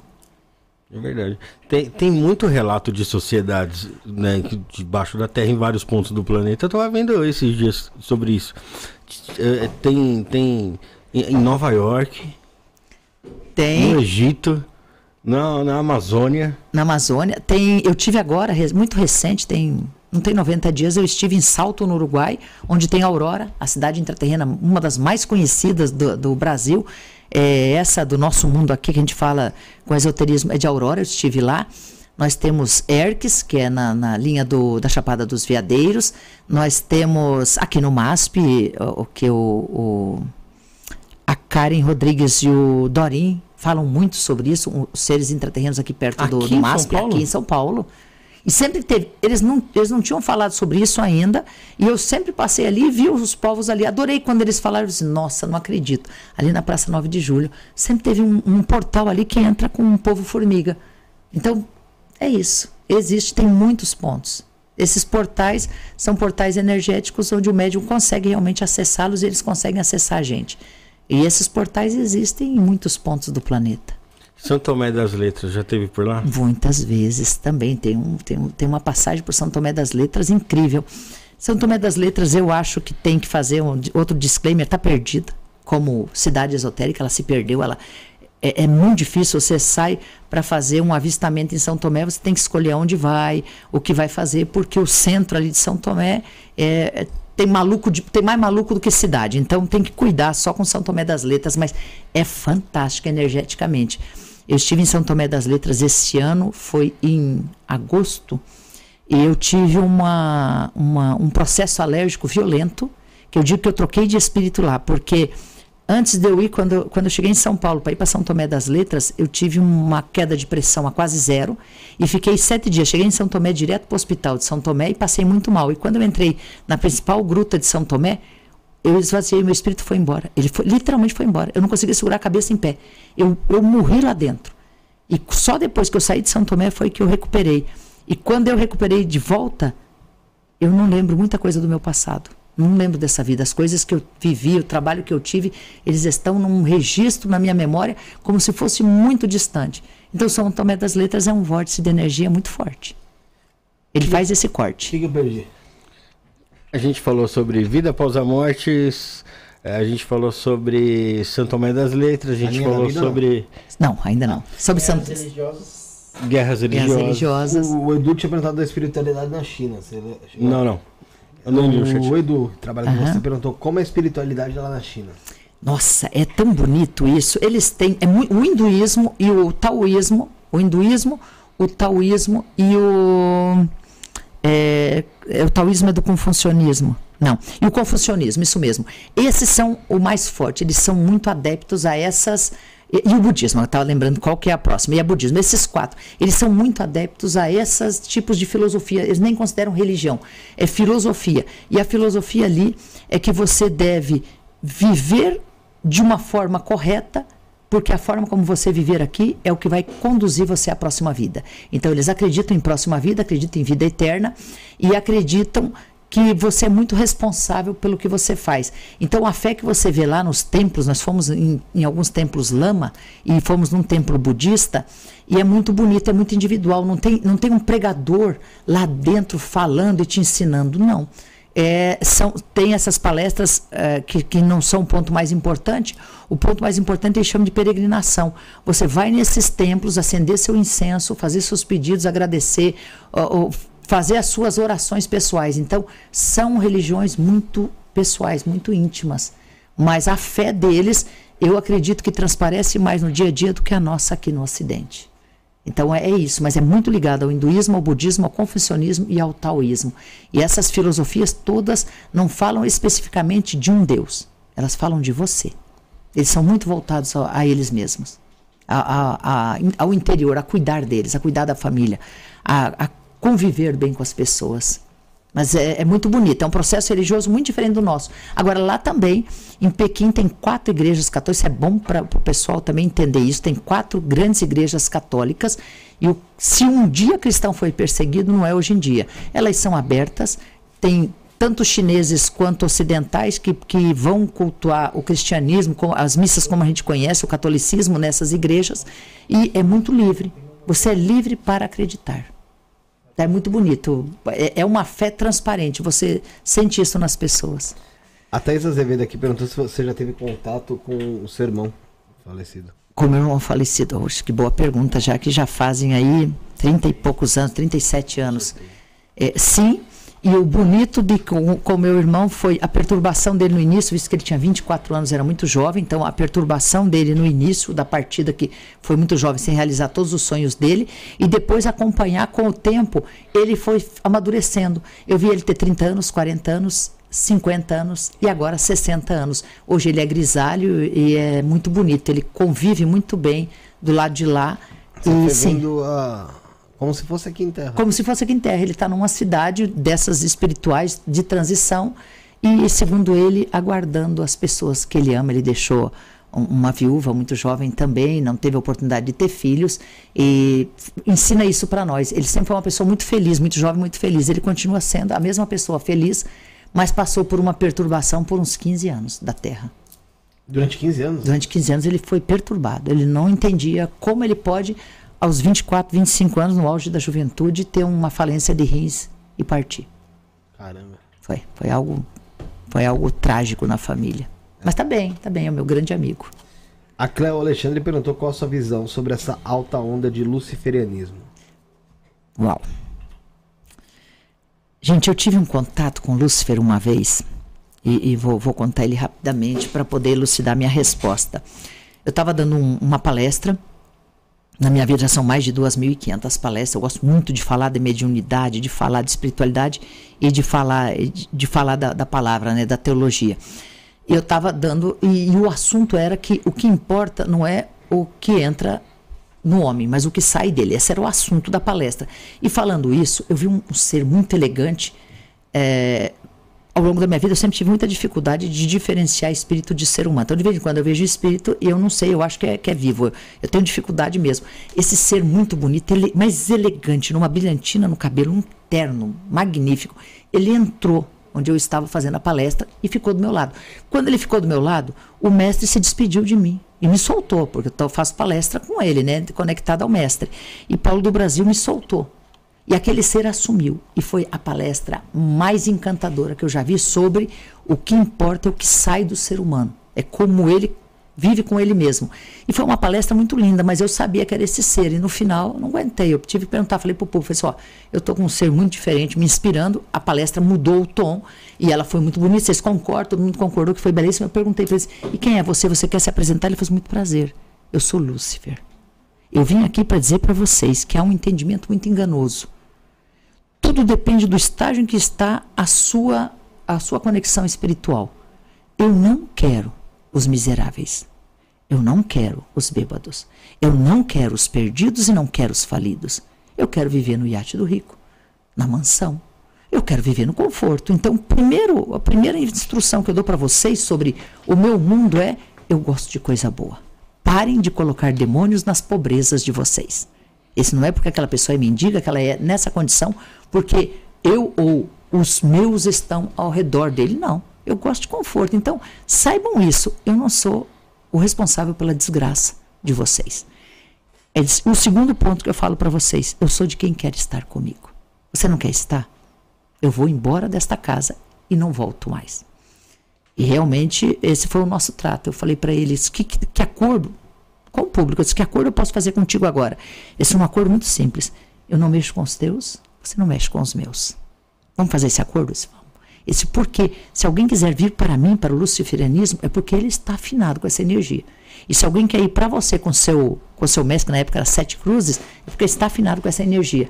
Permita que as pessoas façam as suas escolhas. E se, se alguém escolher o luciferianismo, seja muito bem-vindo ao meu mundo. Se despediu de todo mundo amorosamente e foi embora. E hoje é meu amigo, eu converso com ele, eu questiono ele, eu falo, você não está piorando o mundo? Ele disse, eu? Eu não pioro ninguém, não chamo ninguém, não. Essas pessoas que me procuram, eu observo o que, que ela quer que eu faça. E eu vou fazer, desde que ela pague o preço.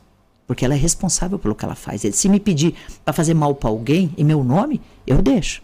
Mas a duplicata não é minha, não. A promissória é ela que vai pagar. Esse então pode tanto chegar naquela pessoa que ela que ela está desejando algo de ruim, como pode voltar para ela. Só não voltaria para mim, porque eu não chamo vocês. É isso. Então, o luciferianismo é, ele é muito ligado à matéria, isso também ele explicou. Eu nunca falei com nenhum, ninguém, nem conheço ninguém do luciferianismo. Vou falar para vocês a experiência que eu tive com esse ser e depois disso eu já tive muitas oportunidades de conversar com ele. Que quando, quando eu vejo algo, eu, eu vi recente, vi uma pessoa do luciferianismo atacando, atacando Jesus e os cristãos e atacando demais. Eu, eu perguntei para ele, falei assim, por que vocês não defendem o mundo de vocês em vez de atacar o nosso? Eu como cristã me senti ofendida. Ele falou de novo, tudo é uma escolha. Se quiserem, em meu nome, atacar qualquer sistema, pode. porque não me afeta. Eu vou continuar sendo quem eu sou. E ele me deu uma explicação muito bonita, que eu não sabia, depois eu fui procurar na teologia, e é isso mesmo. O que, que é Lúcifer, né? Que ao pé da letra quer dizer a luz que cai. Segundo ele, a história dele começou não por anjos caídos, que isso não existe, foi porque os antigos tinham muito medo da noite. Quando é que o dia pegava pesado mesmo para eles? Quando na madrugada a gente consegue ver Vênus, que é a estrela d'alva. Lúcifer é a estrela d'alva, né? Então, quando ela estava muito forte no céu, era o momento de mais medo dos povos antigos. E quando deixava de existir, era o momento em que a matéria acontecia. Então eu estava sempre no limiar entre o medo da noite e o medo do dia. Ele disse que é dali que vieram, passaram a me chamar de a luz que cai. Ele disse, e me associaram a, a, a essa Vênus, a essa estrela d'alva que está sempre no céu de vocês. Esse foi uma associação errônea, porque eu não quero o mal de ninguém. Eu apenas deixo que cada um viva com a sua escuridão, que são as noites, com a sua luz, que são os dias. Viva como você quiser. Libertária. Agora, não, só um momento. Oh, Rafael, só para nesse ponto mesmo. É... Como você identifica que isso é algo de fato espiritual e não fruto da sua imaginação? Isso que eu vivi com ele. É, por exemplo. Isso, isso. Não, isso essa também é uma questão muito boa porque ela permeia tudo quanto é médium. Chega um ponto que você tem que ter coragem de assumir. Eu já tive os meus, os meus momentos de dúvida violenta, assim, terminar uma sessão como essa, ir para casa e ficar, eu criei, eu inventei esse ser, até que um dia, um, um desses espíritos, que não, não foi o meu mestre, mas um desses espíritos que me visitou, ele me chamou e falou assim, você acha que você é muito inteligente? Isso que foi, disse, é. Ah, você é muito inteligente. Você psicografa, você cria, você escreve livros em nosso nome, você tem resposta para todo mundo, você se conecta com a gente. Então, você é a pessoa mais inteligente do planeta. Eu falei, não, ao contrário. Esse, então, pare de achar que você é tão inteligente que você criaria tudo isso o tempo inteiro. Dê a, dê, a, dê a César o que é de César e dê a Deus o que é de Deus. Então, eu aprendi que sim, esse mundo existe, porque quando, quanto mais inteligente for a resposta, menos eu acho que eu a daria. Eu observo isso, eles dão respostas muito inteligentes, ou muito certeiras, né? A gente tem 36 anos de centro espírita, gente, atendendo todas as semanas.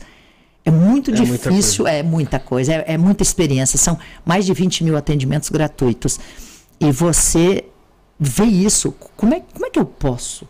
Até quando nós estávamos conversando antes do, do, pedacinho que você perdeu, eu falei pro, pro Rafael, se vocês quiserem, a gente pode fazer um frequenciamento de algumas pessoas no final e de vocês dois. Como que eu posso saber do emocional de alguém só sendo a Suzy Maria? É impossível, ninguém tem o poder de entrar na energia do outro, esse poder de entender. Então, quando eu assumo também a minha pequenez, eu entendo a grandeza deles.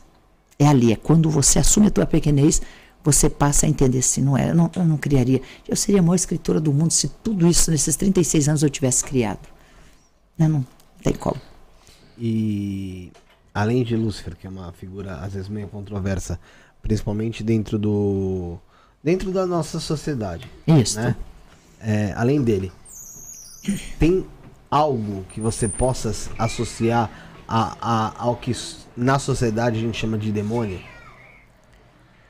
Sabe que eu, aí sim, uma outra resposta muito boa também de uma vivência muito grande. Eu, eu, eu fui, eu, eu, fui, e posso dizer onde que eu fui, fui no Templo de Salomão uhum. escutar Edir Macedo. Uhum. Eu, fui muitas vezes, eu, eu vou em todos, os, em todos os lugares que dizem que tem filosofia ou religião, eu vou. Como agora estava na China, eu aproveitei para ir na igreja católica, para ir no templo lama, no templo budista. Eu, eu, tenho que aproveitar essas minhas viagens. E elas são, são bem extensas, são bastante viagens. São mais de 3 mil é, voos no Brasil e mais de 100 no exterior. Então, assim, eu, tenho, eu, eu acumulei muito conhecimento através do meu trabalho. E ah, um desses momentos eu estava lá e eles estavam justamente nesse ponto forte de que o demônio está dominando a sua vida. E o Satanás e o demônio, invocando, invocando. E eu não aguentei. Eu, eu, eu chamei na hora, eu falei assim: vocês estão aqui? Ele sentou do meu lado. Um desses ser trevosos sentou e falou assim: eu não suporto mais. Eu não posso levar autoria de tudo que é ruim. Você matou, fui eu. Você roubou, fui eu. Você perdeu o emprego, fui eu. Você bateu na mulher, fui eu. Você traiu o teu marido, fui eu. Eu não suporto mais a autoria. Eu estou muito cansado. Olha, olha o nível de estresse. Eu falei, vocês são tão malucos que eu preciso, eu prefiro não viver aqui. Eu não preciso nem ter trabalho, tá? Eu sento no meu canto e fico. Vocês culpam tanta gente que vocês não dão oportunidade de eu ser quem eu sou de verdade. Eu sou o contrariador. Eu sou o enganador. Eu sou aquele que vai te provocar e vai vir e vai falar assim: Felipe, e aí? Você tá certo mesmo?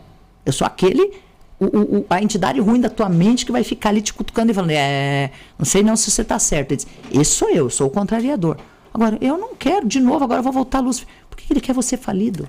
Por que ele quer você mal? Por que um, um ser da treva que nunca trabalhou na sua vida, existiu na sua vida, nunca foi da sua família, nunca te amou nem te desamou, vai querer o teu mal. Ah, teoricamente, dentro, da, dentro do que a gente vai aprendendo quando é pequeno, o diabo quer a sua. O diabo, vamos tratar é, dessa maneira. Tá. O diabo quer, a sua, quer, quer o seu mal, isso. porque dentro do mal você vai acabar se corrompendo, você vai acabar cometendo alguma coisa, e com isso você vai, vai arder no fogo do inferno. Isso mesmo. É isso que a gente aprende. É. Né? Isso mesmo. A gente tem que fazer esse disclaimer. Isso é a transição planetária. O inferno é a culpa, o céu é a paz. Porque é, é um negócio que não faz sentido para mim. Era até isso que eu ia falar antes. Como que você via isso, Suzy? Porque se Deus ali é o onipresente, onipotente, onisciente, ele sabe de tudo, ele pode fazer qualquer coisa. Pô, ele criou o mal, então? Aí, olha só que lindo. Ele criou os seres. E os seres têm sombra e luz dentro deles. E a escolha de cada um é que vai pender essa balança. Tem momentos que eu pendo muito para o mal e tem momentos que eu pendo muito para o bem. Então, e, eu, eu, não é que ele criou, isso é natural. Tudo tem, tudo tem os dois lados, né? Esse, esse mesmo ser trevoso que sentou do meu lado, ele reclamou disso. Ele falou assim: Eu estou tão cansado da humanidade e de vocês porem essa autoria.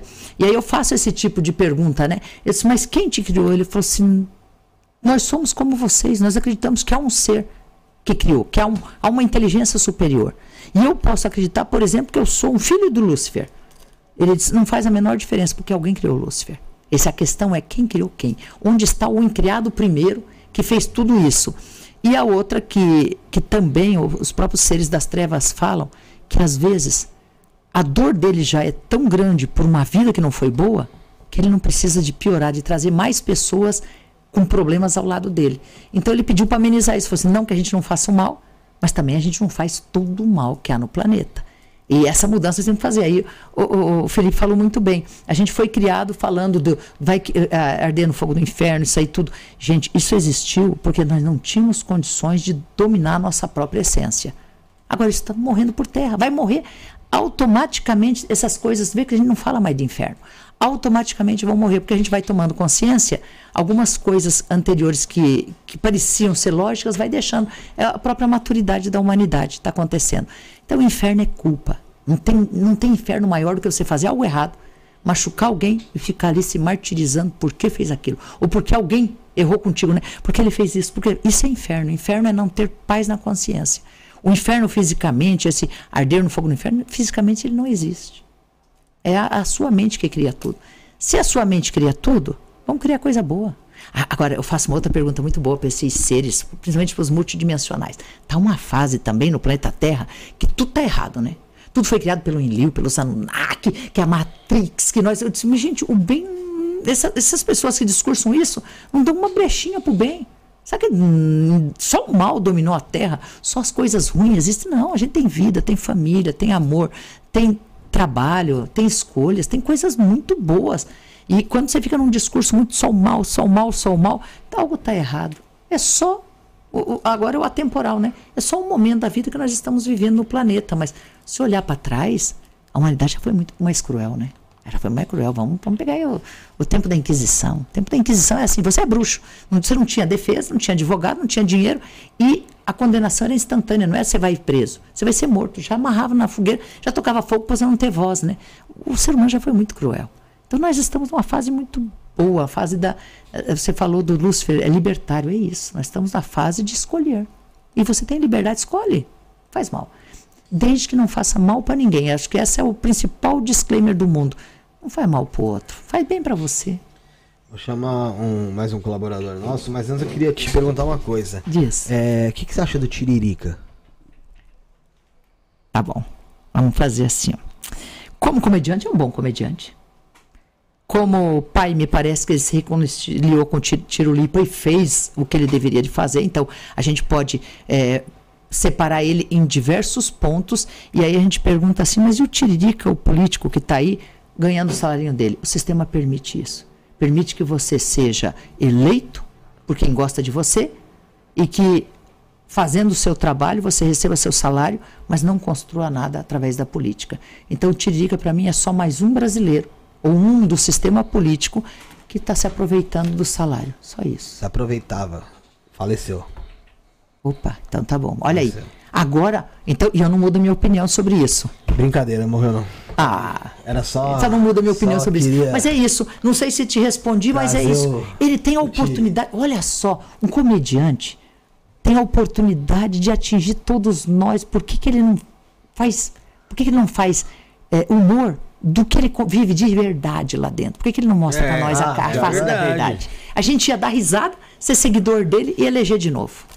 Ele ah, tem mais para fazer, mas não está usando a inteligência. Falando lá, Pô, é o seguinte, ó, teve uma festa aqui entre os deputados. É. Isso! Você quer saber a verdade? eu vou dizer. Eu vi uma mãe, uma meia.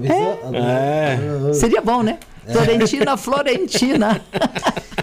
Galera, vamos falar da, da Vinache aí, vamos trazer a Vinache. E daqui dois minutinhos a gente tá de volta, então. Fica com a gente aí, vamos lá.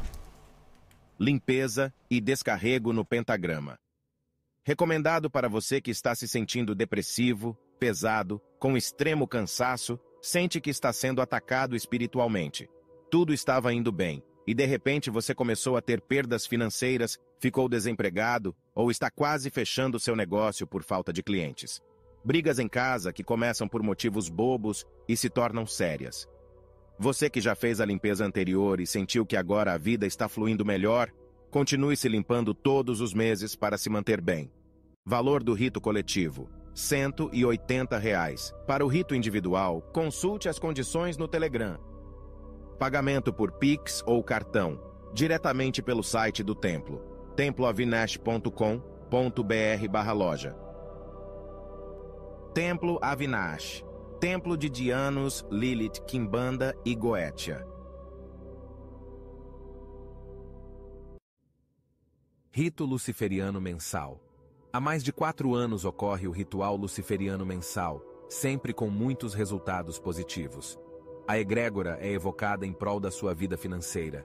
Seu nome ficará firmado por 30 dias atraindo novas oportunidades, crescimento financeiro e profissional, quitação de dívidas, aquisição de bens e movimentos financeiros. Todos os meses recebemos muitos depoimentos de novos empregos, negócios e dinheiro inesperado. O rito é realizado todos os meses. Consulte a agenda no site. Valor: 150 reais. O pagamento pode ser realizado por Pix ou cartão, diretamente no site do templo, temploavinash.com br loja. Obtenha a prosperidade que sempre desejou. Templo Avinash. Templo de Dianos, Lilith, Kimbanda e Goetia. É isso aí, galera. Estamos de volta. Você viu aí sobre o Templo Avinash. E no Templo Avinash você encontra iniciações, pactos, rituais, tanto coletivos como individuais. Você encontra também o Oráculo de Lúcifer lá no Templo Avinash. E tem vários outros serviços que você consegue fazer entrando no site temploavinache.com.br, temploavinache.com.br e pode entrar em contato também através do Telegram.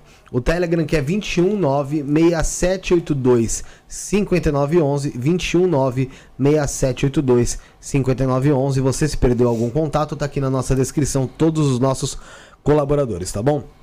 É, mandar um beijo para Mestre Vinache, Mestre Caveira, Mago Kaique, tamo junto. É, vamos, vamos.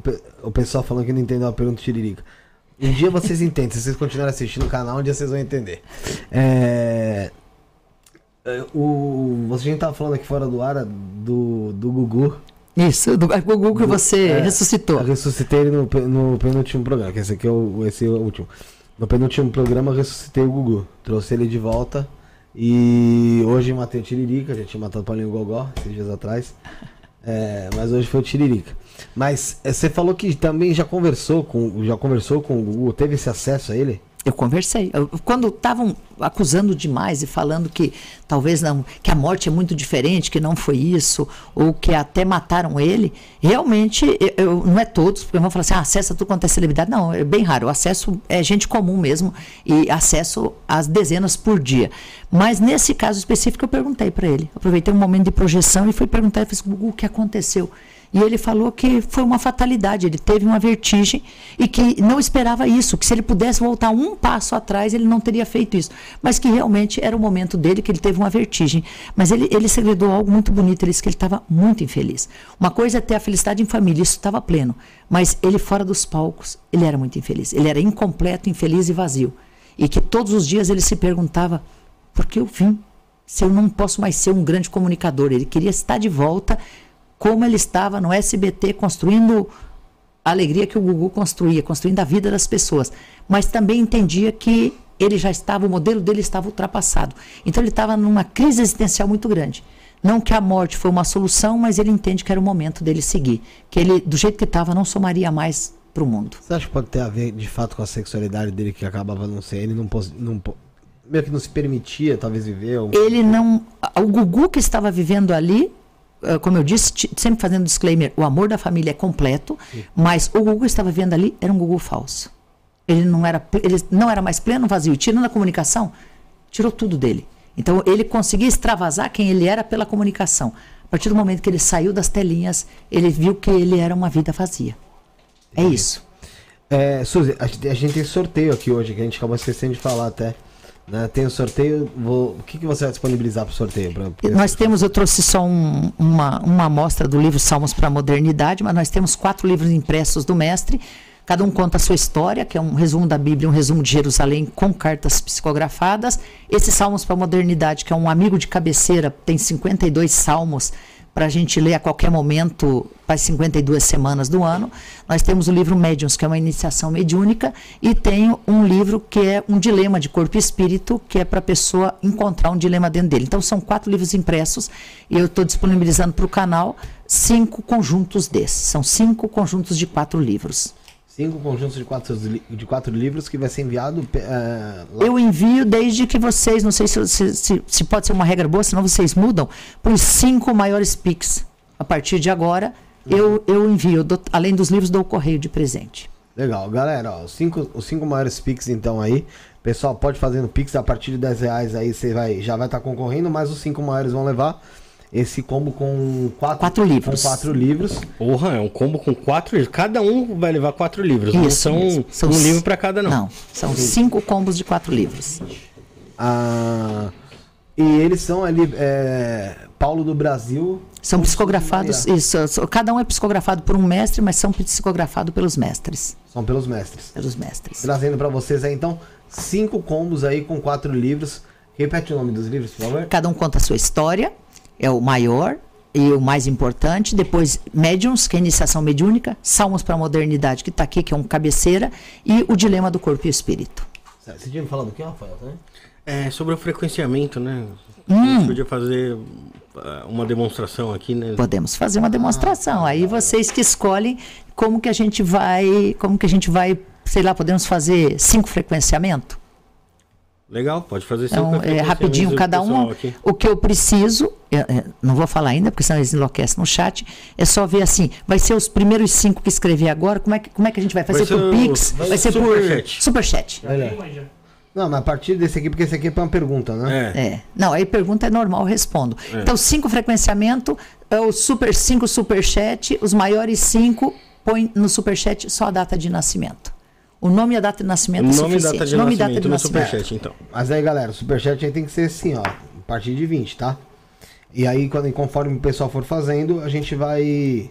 Selecionando o superchat. Selecionando, é. E no, e no Pix, a partir de 10 reais, mas os cinco maiores Pix vão ganhar esse combo aí com quatro livros aí da Suzy Maria, porém, é, soprado pelos mestres aí, pelos, pelos mestres que estão com ela, tá Isso bom, mesmo. gente? É, vou lá, agradecer a Rosana Halvard aqui, que é membro do canal, ela pediu sor para sortear atendimento. E agra agradecer ao superchat aqui da Aline Ferreira, que ela fez uma pergunta, mas era, era fez uma pergunta como se fosse um, um, um, atendimento ali, né? Eu, uhum. Então eu acho que essa pergunta aqui não dá para responder assim dessa forma, né? Tá Teria bom. que ser um atendimento mesmo. Ela pergunta: caso possa, gostaria de saber se no meu caminho profissional chega a mudar para São Paulo, continuo no Nordeste. Então acho que é um negócio muito aberto aí, né, Suzy? Vou dar um presente para ela. Fica no Nordeste. Você não vai encontrar o que você está procurando em São Paulo. Não está aqui. Espera mais seis meses, depois toma a sua decisão e você daqui a seis meses vai entender por que eu estou te falando isso. Tá Dê um presente para ela. Tá aí, Aline, ganhou um presentão aí. Reflete aí nessa, nessa resposta aí que eu tenho certeza que você vai chegar a alguma conclusão aí. É, tem mais? Chegou mais um aí. Tem um aqui da. Tô escrevendo aqui no. Tem o pessoal sorteia. Tem aqui da Rosana Patrícia, é sobre o frequenciamento, mas ela não mandou a data de nascimento. Enquanto ela não manda a data uhum. de nascimento, ô Suzy, você podia demonstrar pra gente, com a gente aqui, como é que funciona esse frequenciamento? Vamos, vamos lá, então eu vou só explicar rapidinho o que, que é o frequenciamento, ou leitura de campo, ou leitura mediúnica, ou leitura energética. É só um nome diferente para o mesmo processo. É a capacidade de atender a alguém sem usar as entidades espirituais. É isso o frequenciamento. A, a, incorporação, eu estou usando as entidades espirituais. O frequenciamento, eu estou usando tanto meu conhecimento como magnetismo, que é a capacidade de receber a sua energia e, através dela, como eu disse, ler os pontos, uma foto que ele é espiritual, os pontos que estão precisando de um pequeno ajuste. Esse é o frequenciamento. Então, eu entro na frequência, na vibração e da energia da pessoa, e quando eu estou vibrando com ela, a gente entende. Se você tiver uma música que vibra perfeito, que ela está em sintonia, que ela está melódica, ela cala bem a sua alma. Se você entra e essa música está tendo picos, eu vou receber exatamente essa frequência sua. Por isso que é frequenciamento. A frequência. E por que, que é temporal? Porque pode demonstrar algo de vidas passadas, desta vida no passado, no presente, ou algo que você vai colher se continuar assim. Aí então o frequenciamento é atemporal. Você falou de, de fazer, posso, se você quiser pôr, não quiser falar aqui ao vivo, quiser pôr no papel para mim só sua data de nascimento? Não, eu falo. Fala? Então Fala, vamos lá. 27 de 8 de 83. Então a primeira coisa que eu faço, quando, justamente por estar aqui ao vivo, é usar a data de nascimento porque é a sua assinatura energética. Então vamos somar junto. 27, 2 mais 7 é 9. Do 8 é 17. 1 é 18. 9 é 27. 80? 3. 83, 27, 35, 16, 37, 38. Vê se eu estou certa. É isso mesmo, né? Só vou somar de novo para não ter risco. É, 29 não vale nada. Depois você é do mês 8 com 1, 9 não vale nada. 9 não vale nada. De 83, 8. Isso é coisa de, numero, de numerólogo. 8, 9, 10, 11. Então é 11. Rafael. Olha o que, que eu falei. Eu isolo a Suzy Maria. Vou, vou dar para vocês um, um, exemplo bem prático disso. Ó. Isolei a Suzy Maria. Como é que eu isolo? Eu sei o que, os meus pensamentos. Eu sei tudo que está correndo aqui na minha cabeça. O, o, os problemas que eu tenho, as coisas boas, o, que for. Então, tá, o que dói, o que não dói. Quando eu faço isso, quando eu isolo, eu vou entrar na sua vibração. Então, o que, que você é seu, na sua assinatura energética? Você é muito metódico, você é muito exigente. E isso pode afastar pessoas que te amam ou pessoas que você ama. Então, agora, eu estou no tempo e eu vou ver um Rafael lá na infância, mais ou menos com 5 ou 6 anos, viveu algo que não foi bom e que marcou a sua vida. E de lá até aqui, o que você trouxe? A desconfiança. Não dá para confiar em todo mundo, não.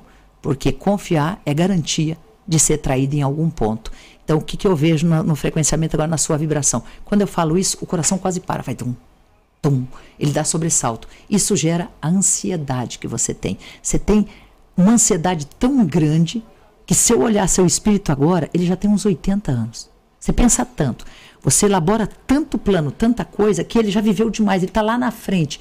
E agora você não tem paciência de cumprir dia após dia na matéria, às 24 horas. Então você olha para a sua idade, para a sua vida e fala: Eu não fiz tudo o que eu queria fazer e você quer acelerar. Então só cuida com isso, com a ansiedade, com a tendência ao aceleramento e com esse descompasso que bate do Rafael menino que teve alguma decepção lá nos no máximo até sete anos, entre 5 e 7 anos, eu vejo a criança olhando ao redor, fazendo um milhão de perguntas, dizendo por que ninguém me protegeu, e chega no dia de hoje, então, essa, essa vibração, ela faz esse, essa, esse chacoalho.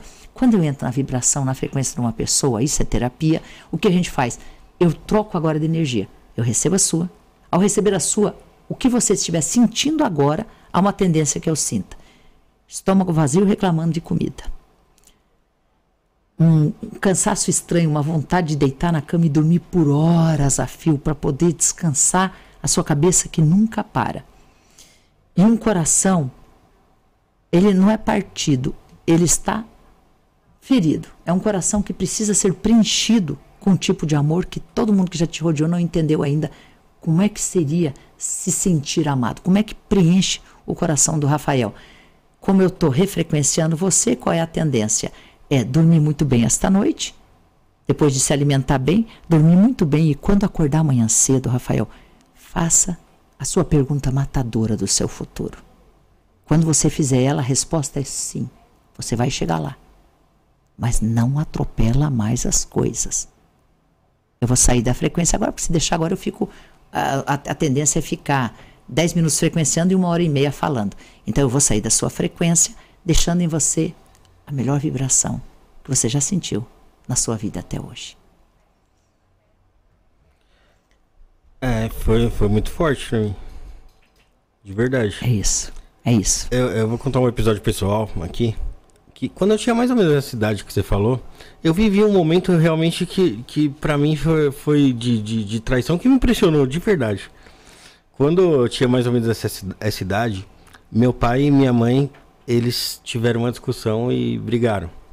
Nisso a minha mãe pegou e levou a gente embora e foi embora de casa e foi para casa da minha avó, mãe dela.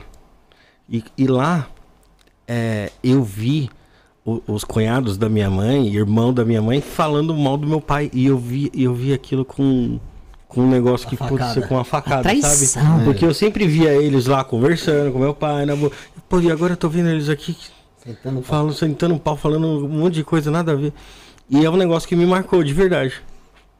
Olha aí, e vê, Rafael, como a gente, como adulto, ah, não cuida. É, exatamente, na confiança. confiança. E é por isso agora, a partir de agora é assim, você gosta de todo mundo, mas você desconfia de todo mundo. Até que prova o contrário, aquela pessoa tem que provar primeiro que merece a sua amizade, sua confiança. Agora, ver nós como adultos, como não cuidamos das crianças, né? Como a gente, como a gente cria nossas crianças não se preocupando com a energia, que é a frequência que elas vão receber. Isso estava vibrando até hoje dentro de você. E quando você tem algo ruim, você remete àquela criança. Por isso que é atemporal o frequenciamento. Vamos pro meu, então, enquanto o pessoal do chat está Nossa, olha a resposta agora. Vai, o Rafael vai salvar aí. Tá bom. É, a primeira foi a Rosana Halbert. Da, ela tem a manual da nascimento embaixo, tá? Tá. Felipe de Paula Quedas Torres Silva. 19 de maio de 91. 19 de maio. 1 mais 9, 10. 10 mais 5, 15. Mais 1, 16. Mais 9, 25. Uh, mais 9 de novo, né? 34, 35. Vamos ver se, se eu tô certo, então. De novo, 19, né? Então, só sobrou 1 de maio dá 6, mais 1 dá 7, 9, 9 não vale nada, 1 dá 8. Então, tô certíssimo com 8. Muito diferente do Rafael, a sua assinatura energética é de alguém que se preocupa em entender as coisas. É alguém que não é tão exigente quanto o Rafael, mas é também metódico, é por isso que vocês se entendem. Só que você é do dinheiro você é a pessoa empreendedora, você é a pessoa que cada passo que dá fica pensando, será que isso é o que é o que me traz o sucesso e a prosperidade? Então você é o, o pensador na prosperidade, no caso aqui do podcast, e o Rafael o exigente que faz tudo funcionar dentro do caminho. Quando eu entro na sua frequência agora, como eu disse que é uma espécie de uma foto Kirlan, para ver o que acontece com a sua aura, você tem uma dúvida cruel dentro de você que todos os dias martela a sua cabeça. Afinal de contas, por que eu estou aqui nessa vida? Eu não quero só viver.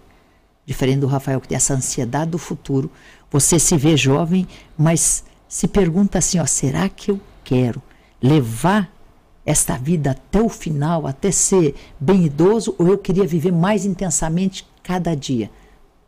Pro, pro Felipe é muito importante a cada momento que abre os olhos, você já estabelece as coisas que você quer fazer, mas que te causam muito prazer.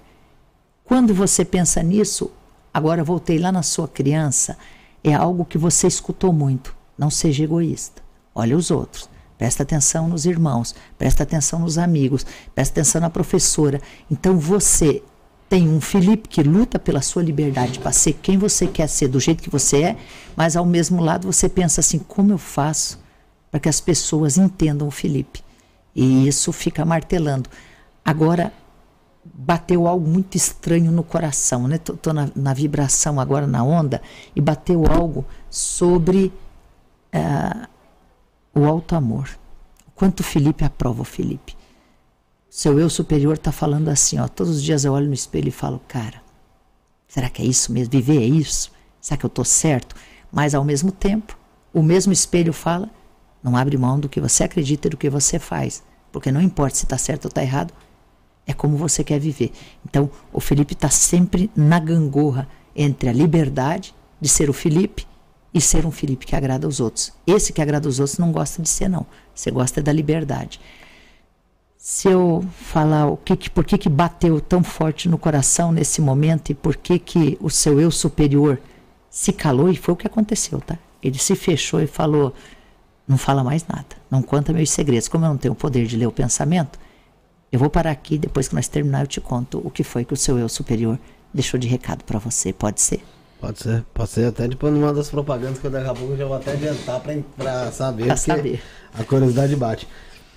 Mas foi, foi bem interessante, foi bem legal e acho que as pessoas que me rodeiam podem até responder por mim, né? Em relação a isso. Realmente foi muito, muito profundo. Eu sou mais fechado mesmo quanto a falar o resto, mas Tá bom, é. Não foi, depois a gente fala. Lá, eu, eu, sei quando é fechado e quando não é. Eu posso atender, no final de semana eu chego a fazer uns 200 frequenciamentos, dos rápidos, né, dos gratuitos, não pago. E aí é bem interessante isso. Tem pessoa que é completamente fechada e outras é bem aberta. Então eu só posso ir fundo se o eu superior deixar. O Perfeito. teu deixou e o teu falou assim: manda a brasa. O teu falou: não passa desse limite. É bonito isso. Legal, mas depois eu quero saber o que tinha mais. Tá aí. bom. Vamos lá, fala da, da Rosana aí, Rafael. Rosana Patrícia Halbert, 19 do 11 de 1975. Vamos lá, 19 então. É, 10 do 11. 10, 11, 12, 13, 22, 29, 30, 31, 32, 33, 34. Eu não vou nem somar de novo porque eu já sabia que ela era exatamente esta pessoa. Você tem missão de terapia, de religiosidade, de atender pessoas, de cuidar das pessoas, necessidade de cuidar, de ter resposta para todo mundo e uma ansiedade violenta. Se você não é terapeuta, eu te digo, você nasceu para ser. Ou você é psiquiatra, ou psicóloga, ou terapeuta, ou então professora. Mas você, enfermeira, também cabe bem nesse, nesse círculo que você está aqui. Ó. Ou você é terapeuta, ou vai para uma ONG, mas vai ser feliz com o que você nasceu para ser. Assume o seu poder e a sua experiência e assume que sim, você tem mediunidade e pode usar ela tanto como profissão como para ser feliz. Nossa, é uma pessoa, é uma pessoa incrível, ela só não sabe. O limite da, o limite da importância que ela tem, da capacidade que ela tem. Pô, que bacana. É, tem o Márcio Acasa Chaves Cardoso, dia 8 de 2 de 1978. 8, 9, 10, 11, 20, 27, 35. O mesmo do, mesmo do nosso Felipe. Você Olha, a tendência sua é tudo o que é doutor. Você pode ser advogado, médico, dentista, psicólogo, psiquiatra, engenheiro, arquiteto, tudo aquilo que a gente olha como as profissões com as faculdades mais profundas. Se você não estudou nenhum desses, nunca é tarde para estudar. Mas saiba de algo muito importante: você tem inteligência. Só precisa usar mais a sabedoria, que é a capacidade de usar tudo que você sabe para não criticar e querer mudar os outros, mas usar para melhorar quem você é. Usa mais o seu poder e usa mais a sua sabedoria, você vai ver que sim, você é inteligente. Só não está sabendo usar ela a seu favor, tá? Já tem feedback Já... positivo sobre o. Tá até passando teu contato aqui, tem gente me pedindo aqui pra. pra quer fazer com. Tá bom, aí, a aí terapia, a gente. Né? A gente é, já, já deu cinco aqui, viu? Tá bom. Ver quem. Quem é mais? É, tem aqui o Edivânia Ferreira Dias. Edivânia Ferreira Dias, 28 de 1 de 1992. 28, 2 mais 8, 10, do 1, 9, já não vale nada. 1992, 1 mais 1, 3. Você nasceu para a família, você nasceu para as pessoas, para os amigos. Então não é porque as pessoas, você atrai o que as pessoas vêm para falar de problema com você, é porque você é isto. Você é Pai, Filho Espírito Santo. Você é uma pessoa de pregação, você é uma pessoa de palavra, você é uma pessoa de confiança. Você é uma pessoa que as pessoas te procuram, mas porque você sim sabe acolher os problemas delas. Então nunca veja isso como um fardo, sempre como a dádiva de tua vida. Esse é o propósito de tua vida amar as pessoas que estão ao teu lado, acolhê-las e entendê-las, mais do que elas entenderem você. Segue para diante e não fica remoendo passado não que não vale a pena. Legal. O próximo aqui é a Cleo Alexandre, 14 do 12 de 70. Vamos lá, 14. 5 6, 7, 8, 9, não vale nada, 9 não vale nada, 70, 7, outra pessoa da espiritualidade, mas para você o que combina é filosofia. Pensa nisso, qual é a sua filosofia de vida e como você pode transformar isso em felicidade na sua vida. Você nunca esteve sozinha nem esteve abandonada. Você apenas não sabia que o alto amor é o amor mais importante de uma pessoa. Então se valoriza, se cuida. A partir do momento que você está bem, todos ao teu redor poderão estar bem e você pode até acudi-los, mas nesse momento é você que precisa ser acudida, ser amada, ser acolhida. Então, compreenda um pouco mais o teu ser. E aí você vai sair desse labirinto que você se jogou. Sai desse labirinto. Sinto ansiedade, sinto até uma certa depressão, tristeza. Você está num momento de. está dentro do seu coração e o seu coração chora por você. Então eu te digo, eu te abraço nesse momento para que você saia dali e veja a luz do sol e veja com felicidade tudo que você viveu, até as coisas ruins, foram para mostrar que você é uma pessoa boa, não importa os outros.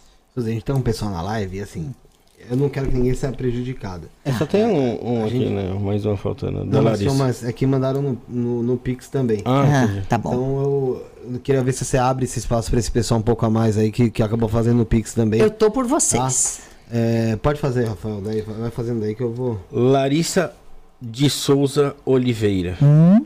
26 do 11 de 97. 26 do 11, 2 mais 6, 8. O primeiro 11 é 9, não dá.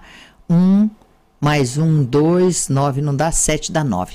Você, isso é coisa de numerólogo. Depois de fazer, sei lá quantas milhares de numerologia, vou, vou, arriscar umas 50 mil, a gente fica malandro na soma, né? Você é todo amor, Larissa, todo amor. Você veio para amar e necessariamente não ser amado. Então, ama assim as pessoas como você ama. Você é capacidade, é, é, tem capacidade de perdoar, de ter entendimento, de suportar tudo que acontece ao teu redor. Você é muito mais forte do que o que imagina. Agora, se perguntar o que está acontecendo com a sua vida, você veio, você é uma daquelas pessoas especiais que veio como final de ciclo na Terra. Só volta e reencarna na Terra se quiser ou por uma missão de amor. Então, sim, você tem dificuldade de se entender na Terra, é porque você está se despedindo dela. Então, vive esta vida realmente como se fosse a última e você vai ver que o horizonte é muito mais brilhante do que o que você está enxergando. Tira as nuvens, tira a chuva, tira as trovoadas, para de ver as tempestades e enxerga a frente que depende de você toda essa luz que eu estou vendo agora. Que você possa realmente navegar em mares melhores do que navegou até hoje. Tem mais alguma, Rafa? Tem mais um aqui da Tainara, Tainara Karina dos Anjos Silva, 23 do 10 de 93. 2 mais 3, 5, mais 1, 6, mais 1, 7, 9, 9, 3, 7 mais 3, 1. Você é autoritária, você é empreendedora e você é líder. Então, sim, você é líder. As pessoas acham que você é só exigente ou só mandona. Não é, não. Você tem capacidade, você tem liderança. Só cuida no como você transmite as coisas. Se você der uma calibrada no como, você conquista todos os teus sonhos. Vou te dizer, o teu principal sonho que ainda falta conquistar está muito pertinho. É só você que não está acreditando. Eu não sei se é casa, se é carro, é, é mas é, é algo ligado à matéria. Acredita, tá? Está mais perto do que o que você imagina. Você vai conseguir. Bom, Vai, Felipe. Tem mais aí do. Vamos ver aqui. É, tem a Rita de Cássia, nascida em 21 de 3 de 66. 21 do 3. Dois Você que manda no Pix também está concorrendo aí ao, ao, ao, combo de cinco combos com quatro livros aí da Suzy Maria, mas ditado ali pelos seus, pelos seus mestres, tá, gente? Então são cinco, os cinco Pix com maior valor, mas você pode mandar a partir de 10 reais, você vai já estar tá concorrendo, tá bom, gente? Tem mais um só aqui. O, o, diz, só diz a data de novo, que eu esqueci. Vamos lá, atrás. deixa eu pegar aqui de novo. Desculpa. É a Rita de Cássia, Isto. 21 do 3 de 66. 2 mais 21, 2 mais 1, 3, mais 3, né, do 3, 6, 7, uh, 12 mais 7, 12 mais 7, 19, 1 mais 9, 1. Outra líder, outra pessoa. Sabe, para de olhar para a sua vida como se ela estivesse indo agora para uma fase é, de encerramento, porque você tem muita vida pela frente. Agora, você também tem essa mesma, esse mesmo poder empreendedor, o poder de ser dono do seu negócio, o poder de gerar negócio, de gerar ideias. Você tem a mente muito para frente. Ela, eu vejo agora ela acelerada, acelerada, mas você tem muita ansiedade. Baixa um pouco a ansiedade, olha para trás tudo que você fez de bom e reforça o que fez de bom. E as falhas, os defeitos, principalmente que cometeram contigo, joga fora. Ressentimento não vai te deixar seguir adiante com plena saúde. Então, quando a sua saúde não está boa, sua coluna dói, vem principalmente de ressentimentos. Perdoa de uma vez para você seguir livre. Então, assim como uma pedra, joga fora. Eu te ajudo nesse processo agora e segue mais livre para poder olhar para frente e ser mais feliz, tá? A Morgana Cardoso Pelim, ela tinha feito até uma pergunta. Uhum. Gostaria de saber sobre o meu futuro se continuo na minha cidade ou invisto em ir embora para morar com meu pai. Estou muito cansada e perdida. Ela é do dia 28 do 7 de 85. 28, 2 mais 8, 10, do 7, 17, mais 1, 18, já morreu, 9 morreu, 8, 8 mais 5, 8, 9, 10, 11, 12, 13, 4. Você é muito lógica. Eu, eu ia te falar que não, que não é hora de ver o pai, porque você é lógica, você é precisa, você é ciência. Você vai se perder mais ainda, porque você está pensando em ir para lá pensando em ajudar, quando você que precisa de ajuda. Se você não faz terapia, era bom procurar um terapeuta ou um psicólogo, algo nesse sentido, só para alinhar os seus pensamentos um pouco. E você vai ver que você tem muito valor, mas que você se perdeu em você mesma. E quando a gente se perde na gente mesmo, a gente precisa frear a vida e não ir para frente. Então, mudar neste momento não melhoraria a sua condição. Melhora a sua condição no próximo ano e depois, em 2025, vai estar aberto para você ir para qualquer lugar do mundo. Porque você vai sem bagagens, tá? Vai feliz. Então só não é hora. Não. Damares Gurgel Santos, 7 do 7 de 95. Uh, falou que dá permissão também para acessar o eu superior dela, o interior. Isso é legal. E Cê... perguntou por que você não usa o número 9. Opa, eu já vou responder do número 9. 7 do 7 de 1995. 7714 mais. Uh, 7714 mais 1, 15. 995 1522, você é crítica, exigente, metódica, quer tudo organizado, tudo no lugar certo, quer compreender as coisas, não gosta só de engolir porque falaram. Você quer experienciar, quer viver, quer saber. Se fala que um doce é bom, você quer pôr na boca para saber o sabor que ele tem. Então, só cuida porque nesse nível de exigência que você faz o tempo inteiro questionando, ou às vezes até duvidando de tudo, não está permitindo que você selecione coisas boas. Pega tudo aquilo que você escuta, não, não se apegue nas coisas que você não concorda. Está na hora de mudar a vida. Se apegue nas coisas que você concorda. Aí você vai ver que você sempre foi médium e que sim, você tem paranormalidade, conversa com seres, você não é doida e eu entendo você perfeitamente. Eu estou dentro da sua mente agora, é uma mente brilhante. Assume essa capacidade. Ela fez uma pergunta? Não. Foi do 9. Ah, sou do 9, tá. Ficou, eu estava falando com ela. Ah, como é que funciona esse processo, gente? O meu eu, ele continua calado aqui, plenamente consciente, mas eu estou aqui pensando, estava até pensando numa viagem que eu tenho que fazer logo. E ele está funcionando normal e aqui é só a, a, leitura magnética automática do eu superior da pessoa. Por que, que eu não somo 9? Porque qualquer número somado a 9 volta a ele mesmo. 2 mais 9 é 11. É, 11 mais 9 vai ser 20, que é 2. Mais 9 vai ser 29, que é 2. Toda vez que você soma 9 em qualquer número, ele volta ao número anterior. Então eu já ignoro que se eu tiver 3, eu somo 9 vai dar 12, eu somo 9 vai dar 21. Eu vou voltar no mesmo 3.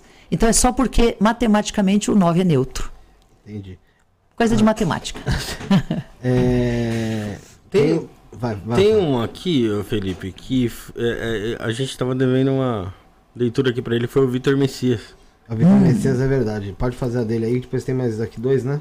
Quando tem nasceu o Vitor Messias? Não, dois mais um que tem do, do, do Pix foi a, a Tati Lima, que foi quem eu tinha autorizado lá. Que tá, eu Mas a Tati isso. Lima acho que deve ter mandado no chat, não sei, vou ver. Tá. É, o Vitor é de é Luiz Vitor Messias dos Reis. Ele é de 4 do 1 de 90. Fez aniversário essa semana. Parabéns aí. Parabéns, é. irmão. 4 mais um 5, mais um 6. Só 6, ó, gente, o que, que eu falo? 9, 9. Então, uh, se eu pegar o 6, somar 9 dá 15, somar 9 de novo dá 24, vou voltar exatamente no, no, no início, que é 6. É 4 de 1 de 1990, né? Isso. Isso mesmo, então é 6. O 6 é uma pessoa que trabalha demais, mas é um trabalhador. E olha, você veio com Messias e com Reis. Olha, olha só como que é a sua vida. De um lado, muitas pessoas mandando, de outro lado, você obedecendo. E você está cansado disso. Por que, que isso acontece? Porque você tem as, os dois antagônicos dentro de você. Um que só quer o bem dos outros e obedece, e o outro que quer mandar. Então só cuida, porque o reis manda e o Messias obedece. E aí você entra em choque. Então você tem tendência à bipolaridade. Cuidado, se não tiver muito bom, é sinal de que você venceu, e uma certa tendência também à depressão. Então só cuida, por que, que isso vem? Porque você palpa toda obra, você não diz não, você diz sim para tudo, você tem inteligência para entender tudo, você atende a todo mundo, mas as pessoas não atendem às necessidades suas. E isso às vezes daí te dá frustração. Então, o, o ponto energético que aparece agora, e isso é desde pequenininho, é a frustração com as pessoas. E toda vez que você focar em frustração, você afunda. Então, não foca mais na frustração das pessoas. Foca no, na sua capacidade no futuro e falar: assim, eu vou passar a encontrar com pessoas que, apesar de me frustrarem, eu verei o valor delas e elas verão o meu valor. Você precisa mantrar isso, eu verei o meu valor e elas verão o meu valor e eu verei o valor delas. Você precisa mantrar, mantrar isso e você sai desse redemoinho que você tá, tá bom? Tem solução, tá? Tudo tem solução. Vou fechar o dos Pix aqui, você faz o superchat. É, foi, é só tem dois aqui do superchat. Tatiane Lima da Silva, 4 do 9 de 82. 4 do 9 de 1982. 4 mais 1, 5, mais. Uh, eu até vou, vou, vou, matar mais rápido ainda. 4, desculpa, 4 do 9 de 1982, né? Exatamente. né? 4, 9 não vale. Uh, 9 mais 8 ficou com 1, 4. Nossa Senhora, meu Deus do céu, você não está autorizando, porque eu não chego na assinatura energética dela nem pensar. Vou tentar de novo. Vamos ver se ela me autoriza. 4 de 1 de 1985. Vou fazer inteiro, então, para ver por que, que é isso. 4 mais 1, 5. Não, ó, 4 do, 4 do 9, tá, desculpa. 4 do 9 de 82. 82, olha só. 4 do 9, nossa, me deu um nó na cabeça. 4 9, ou ela tem duas datas, uma que nasceu, uma que foi registrada, ou ela que não autoriza. 4 do 9 de 1982. 4 mais 9, 13. Mais 1, 14. Mais 9, 23. Mais 8, 31. 32, 33, 34. É, você nasceu para mediunidade. Você nasceu para centro espírita. Mas isso é, isso é muito lógico. Se isso por algum motivo você falar assim, não, não, não aceita, então vai ser evangélica. Ou vai ser uma boa católica que, que ensina as pessoas. Você é da catequese, você é de ensinar, você é da Bíblia. Então presta atenção nisso. A religiosidade está cobrando na sua vida isso. E esse fato de eu não conseguir acessar o teu eu superior demonstra que você é uma pessoa fechada, o que é legal, porque você se protege, mas não se fecha para todo mundo não. Tem gente que te ama e que gostaria de saber exatamente como você se sente. Essa é a maior cobrança da sua vida. As pessoas falam, você não fala como se sente, e eu não sei exatamente como te ajudar. Se abre um pouco mais e você vai ver que as coisas vão melhorar muito. Rafael, vai lá. Tem aqui. Da Larissa já foi. Felipe Schmidt Cabral. 8 do 3 de 81. 8 do 3 de 81. 8 mais 3, 11.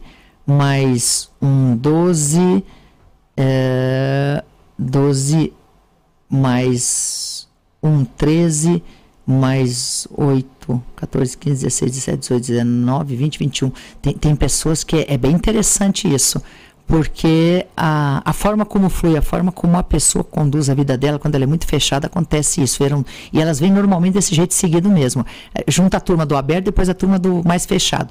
Mas você é Pai, Filho Espírito Santo, você é preto no branco, você é justiceiro. Justiça é a palavra da tua vida. Se você não se formou advogado, você está perdendo tempo. Ou você é advogado, você é juiz, ou você é delegado, ou você exerce algo nesta linha do judiciário, porque Justiça é sua palavra. Você quer sempre que as coisas fossem certas, fossem preto no branco, fossem transparentes. Você busca pela verdade e quando alguém trata você sem usar de verdade, machuca o seu mais profundo ser. Então você é justiceiro e da verdade. Segue essa linha. Só não se machuque quando as pessoas não agirem com justiça ou com verdade, porque nem todo mundo é igual a você. Se valorize um pouco mais. Galera, vamos segurar aí no superchat, senão a gente não vai conseguir seguir, seguir o programa, viu, gente? Mas foi bom, foi um bom exercício. Quem mais tem a fé pra matar? Tem, tem superchat? Tem, tem, mais. É, por isso eu falo, ah, se deixar eles não param, é. é. Então vou responder os dois próximos. Aí mandem superchat por carinho ao programa. Isso. David Daniel Moura, 24 de 5 de 92. 24 de 5 de 1992. Opa, 24 de 5 de 1992. 6, 11, 12, 13, 14. Ah, eu não tinha, eu não tinha encontrado nenhum com essa leitura energética. A espiritualidade na sua vida, ela está aberta. Você é médium, tá? Não tenho medo de falar isso, não. Você é médium. A questão é que você questiona demais. Você pergunta demais, você quer ter certeza demais, você quer preto no branco, quer enxergar, quer ver o OVNI no céu, quer que o extraterrestre desce, desça, você quer comprovação demais. E quando a gente olha demais as estrelas, perde o brilho da estrada. Então, de vez em quando, olha para o céu e procura nas estrelas, mas não esquece não. Brilho mesmo, valor mesmo está na sua caminhada no dia a dia. Valorize um pouco mais isso. Aí sim você vai ver a sua espiritualidade se expandir. Eu não sei se é, vou falar porque é o que surgiu agora, algo sobre ayahuasca. Não tenho opinião nem a favor nem contra, sou formado em xamanismo, mas é algo que se você não fez faria bem para você, para abrir essa consciência. Está precisando só de um de um pontapé de despertar para ver que você é médium e tem total condição de assumir essa, essa sua condição na espiritualidade. E você tem paranormalidade porque você procura seres multidimensionais, eles se comunicam contigo no sonho. Se abre que você vai lembrar disso. Tem mais um só e depois, galera, é, o pessoal que sobrou vai numa próxima, um próximo programa, vocês podem me lembra aqui no chat que eu, que eu faço de vocês. Tá Vão ser os primeiros que a gente vai fazer quando eu voltar aqui com vocês. Com Isso, boa. É o Guilherme Henrique dos Santos, dia hum. 6 do 2 de 2000. 6, 7, 8, 9, 10, só 23 anos. Só. Primeiro, que a sua vida vai melhorar muito nos 28. A parte profissional, a parte de dinheiro, de salário, de carreira, é nos 28 anos, porque é a sua cabala espiritual. Agora, você é líder, é forte, é genioso e é silencioso. Então esses são os, os teus, essas são as suas fortalezas. Usa elas a seu favor. Usa elas a seu favor. Você fica indignado com uma coisa, mas não fala. E aí quando fala, põe os pés pelas mãos, fala demais. Equilibra um pouco mais os momentos em que você é, perde a paciência é hora de se recolher. Na hora que você está cheio de paciência, é hora de falar. É só equilibrar o momento de falar e o momento de se recolher e a sua vida se transforma e as pessoas ao seu redor não vão parecer que não te amam. Ao contrário, você vai ver que elas te amam. Só que elas te amam do jeito delas. E quando a gente entende isso, a gente cresce demais. Que sua vida seja tão próspera quanto eu estou vendo, que você vai trilhar até os teus 28 anos. E ó, galera, pra, uh, você que tá, tá no Pix, você pode continuar enviando o Pix aí a partir de 10 reais, mas os cinco maiores valores de Pix vão ganhar combos de quatro livros aí. É, posso dizer que foi meio que psicografado, né? É, são, é, é, são psicografados, são psicografados pela Suzy Maria, é, porém ditado aí pelos seus mentores, pelos seus mestres aí espirituais. É, e você faz o Pix na chave 11977647222, 119 7764 7222. O beneficiário é Felipe, tá bom? É... Vamos chamar mais um colaborador nosso? Vamos, vamos lá. Que aí a gente continua o papo aqui. Vamos chamar o Papo de Bruxo. Vamos de Papo de Bruxo, Breno. Fabrício Caboclo conosco. Pode ir. Shalom, tudo bem? Para você que está assistindo esse vídeo, meu nome é Fabrício Caboclo. Eu sou criador do canal Papo de Bruxo no YouTube, onde nós também temos um perfil no Instagram e em outras redes sociais. Eu sou magista, tarólogo e cabalista. Eu tenho dedicado mais de 12 anos da minha vida às práticas espirituais e ao autoconhecimento. Ajudado várias pessoas a darem um empurrão nas suas vidas, um up, uma melhora de vida através da espiritualidade e através dos rituais mágicos. Com mais de 8 mil clientes atendidos ao longo desses 12 anos, e você pode conferir isso através de inúmeros depoimentos que eu tenho lá no meu Instagram, depoimentos em texto, depoimentos em áudios de vários clientes diferentes espalhados por várias partes do mundo, que têm sido ajudados através da magia, através da espiritualidade, através dos meus rituais com Lilith para amarração, união, adoçamento, dominação mental, empoderamento, magnetismo pessoal, atração física. Eu tenho ajudado várias pessoas, tanto mulheres como homens, a descobrir e se reencontrar e conquistar os seus objetivos nos caminhos amorosos. Também trabalho com Santa Morte, onde nós trabalhamos muito a parte de proteção, cura, prosperidade, abertura de caminhos, causas na justiça. Tenho ajudado inúmeros clientes que muitas vezes têm causas na justiça que estão paradas por muito tempo, ou que querem dar um up no seu comércio, nos seus negócios, ou que não entendem por que a sua vida não está caminhando e precisam de uma ajuda, precisam de um norte. Através desses trabalhos, através dessas deidades, eu tenho ajudado pessoas a terem suas vidas transformadas. Essas são as minhas maiores especialidades. E elas têm refletido diretamente no respeito ao culto ancestral, às deidades, que também transformaram e fizeram muito na minha vida. Eu queria convidar você que está passando por essa fase, ou que sente que precisa de mudança, ou que até mesmo queira buscar o desconhecido, que tenha essa curiosidade, a agendar a sua consulta, para que, através do oráculo, através do tarô e do baralho cigano, nós possamos entender todo o seu cenário e eu possa lhe aconselhar da melhor forma possível qual é o ritual mais recomendado para você fazer. Se você busca proteção espiritual, resolução de problemas amorosos ou até mesmo compreensão do seu caminho nessa jornada do autoconhecimento, eu estou aqui pronto para te auxiliar, pronto para caminhar com você, com empatia, para que você possa se descobrir e se entender. E dentro desse processo eu quero dizer para você que através do oráculo você vai ter as respostas e a orientação. Talvez você não vá escutar o que você queira ouvir, mas tudo aquilo que você escutar será de fato os conselhos que você precisa para mudar de vida. Descubra o poder da sabedoria ancestral, o poder dos deuses. Encontre orientação para sua vida e caminho e permita-se mergulhar nesse mundo desconhecido. Meu nome é Fabrício Caboclo e eu sou o líder e o idealizador do Papo de Bruxo. Shalom. É isso aí, galera. Você viu aí o nosso querido Fabrício Caboclo do Papo de Bruxo oficial. Segue lá no Instagram, arroba Papo de Bruxo Oficial. Tem um canal de, no YouTube aqui dele também, como Papo de Bruxo, você encontra. E ele lá você consegue fazer alguns trabalhos, né? Com o Fabrício. Por exemplo, você tem oráculo, lá ele tem o oráculo dele para fazer a leitura, para entender um pouco melhor sobre sua vida. Tem a amarração amorosa com Lilith, rituais com Santa Morte, vários tipos de trabalho que são feitos lá junto ao Fabrício Caboclo, junto ao Papo de Bruxo. Como você faz para entrar em contato? É simples. O DDD dele é 92, o telefone 99430 8675, DDD 92, telefone 99430 8675.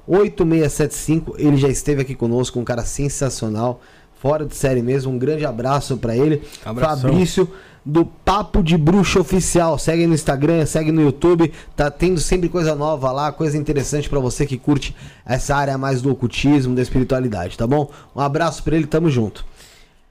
É... Suzy, a gente tava falando fora aqui do ar, você falou até sobre o recado né, se talvez tivesse algum recado de uma de alguma entidade aqui, algum Isso. Autor, algum guia, não sei. Uh, como é que funciona para você acessar esse recado? Uhum. E eu queria saber se tem de fato algum recado. Então, tá bom, vamos lá. E para poder também separar as duas coisas. O que eu fiz que é o frequenciamento é a capacidade magnética. Não estou usando nenhuma entidade espiritual e nenhum poder mediúnico. Eu estou usando da paranormalidade, que é a capacidade eletromagnética de se conectar com a energia das pessoas. Eu, eu chamo isso de fotokirlen espiritual.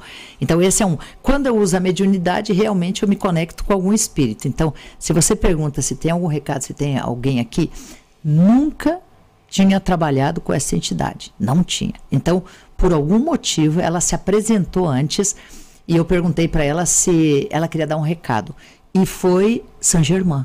Eu não conheço, eh, tanto que, que, que, me abismei quando vi entrando aqui. Então é um presente para sua audiência, um presente para vocês aqui no canal. Quando Saint Germain se apresenta, ele sendo o grande porta-voz do planeta Terra, o porta-voz da paz e da luz, o recado que ele dá é que não importam as guerras que acontecem lá fora, elas sempre existirão e, para infortúnio de alguns que estarão vivendo essa guerra, a gente não tem como evitá-las, porque fazem parte dos comandantes do planeta Terra. Mas O que nós podemos evitar é a guerra interior. Ele, sendo um ser pacífico, diz exatamente assim: eu vou dar agora passagem assim que funciona, eu vou dar passagem para que ele dê o recado dele. Toda vez que você entrar em guerra interior, e toda vez que essa guerra interior estiver a cada segundo matando seu próprio ser, matando a sua inteligência, a sua beleza, a sua sutileza, a sua energia, você está na pior guerra que o planeta Terra pode enfrentar.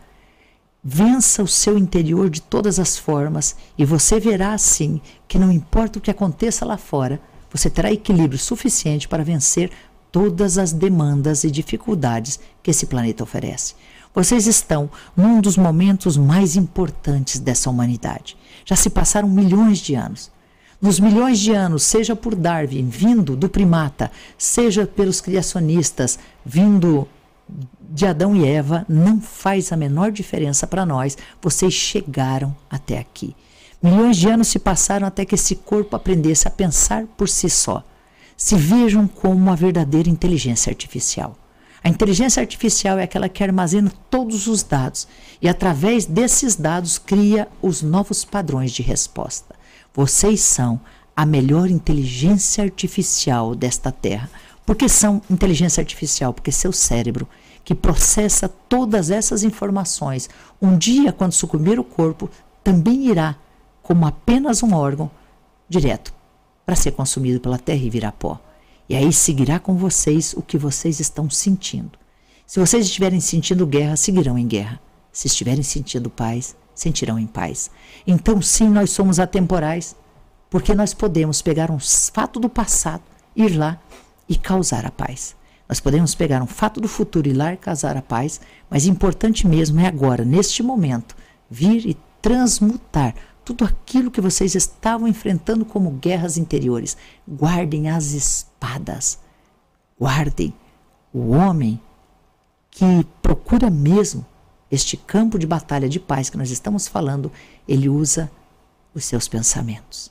Não são nem as suas palavras. Ele usa os seus pensamentos.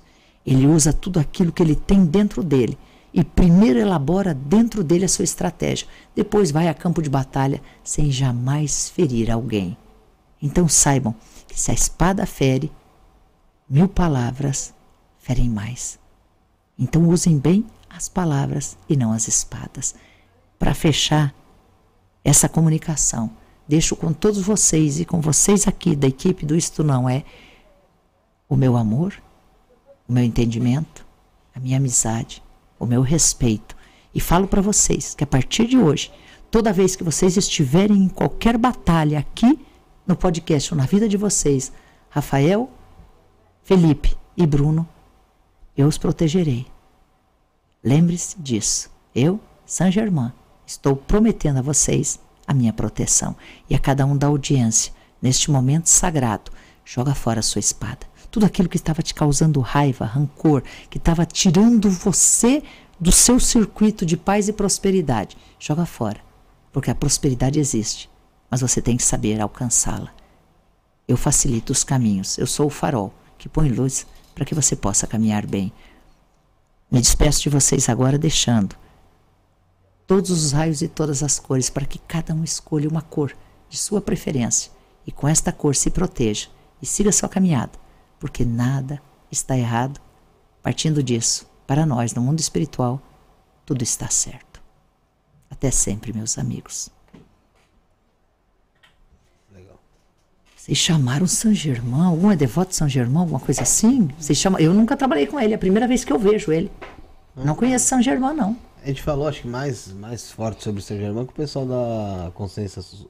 Isso, da Consciência Suprema. Consciência Suprema foi, mas eu nem participei direito do programa aí, naquela ó. ocasião. É, mas ele ofereceu aí, se vocês estiverem em alguma batalha, chama ele. Então, ou chama alguém, procurem chamar a cada, pelo menos a cada seis meses, alguém que é dessa linha de San Germain, Carmen Balesteiros, a, não sei se foi ela que veio aqui, a Melícia, a Dora Melícia.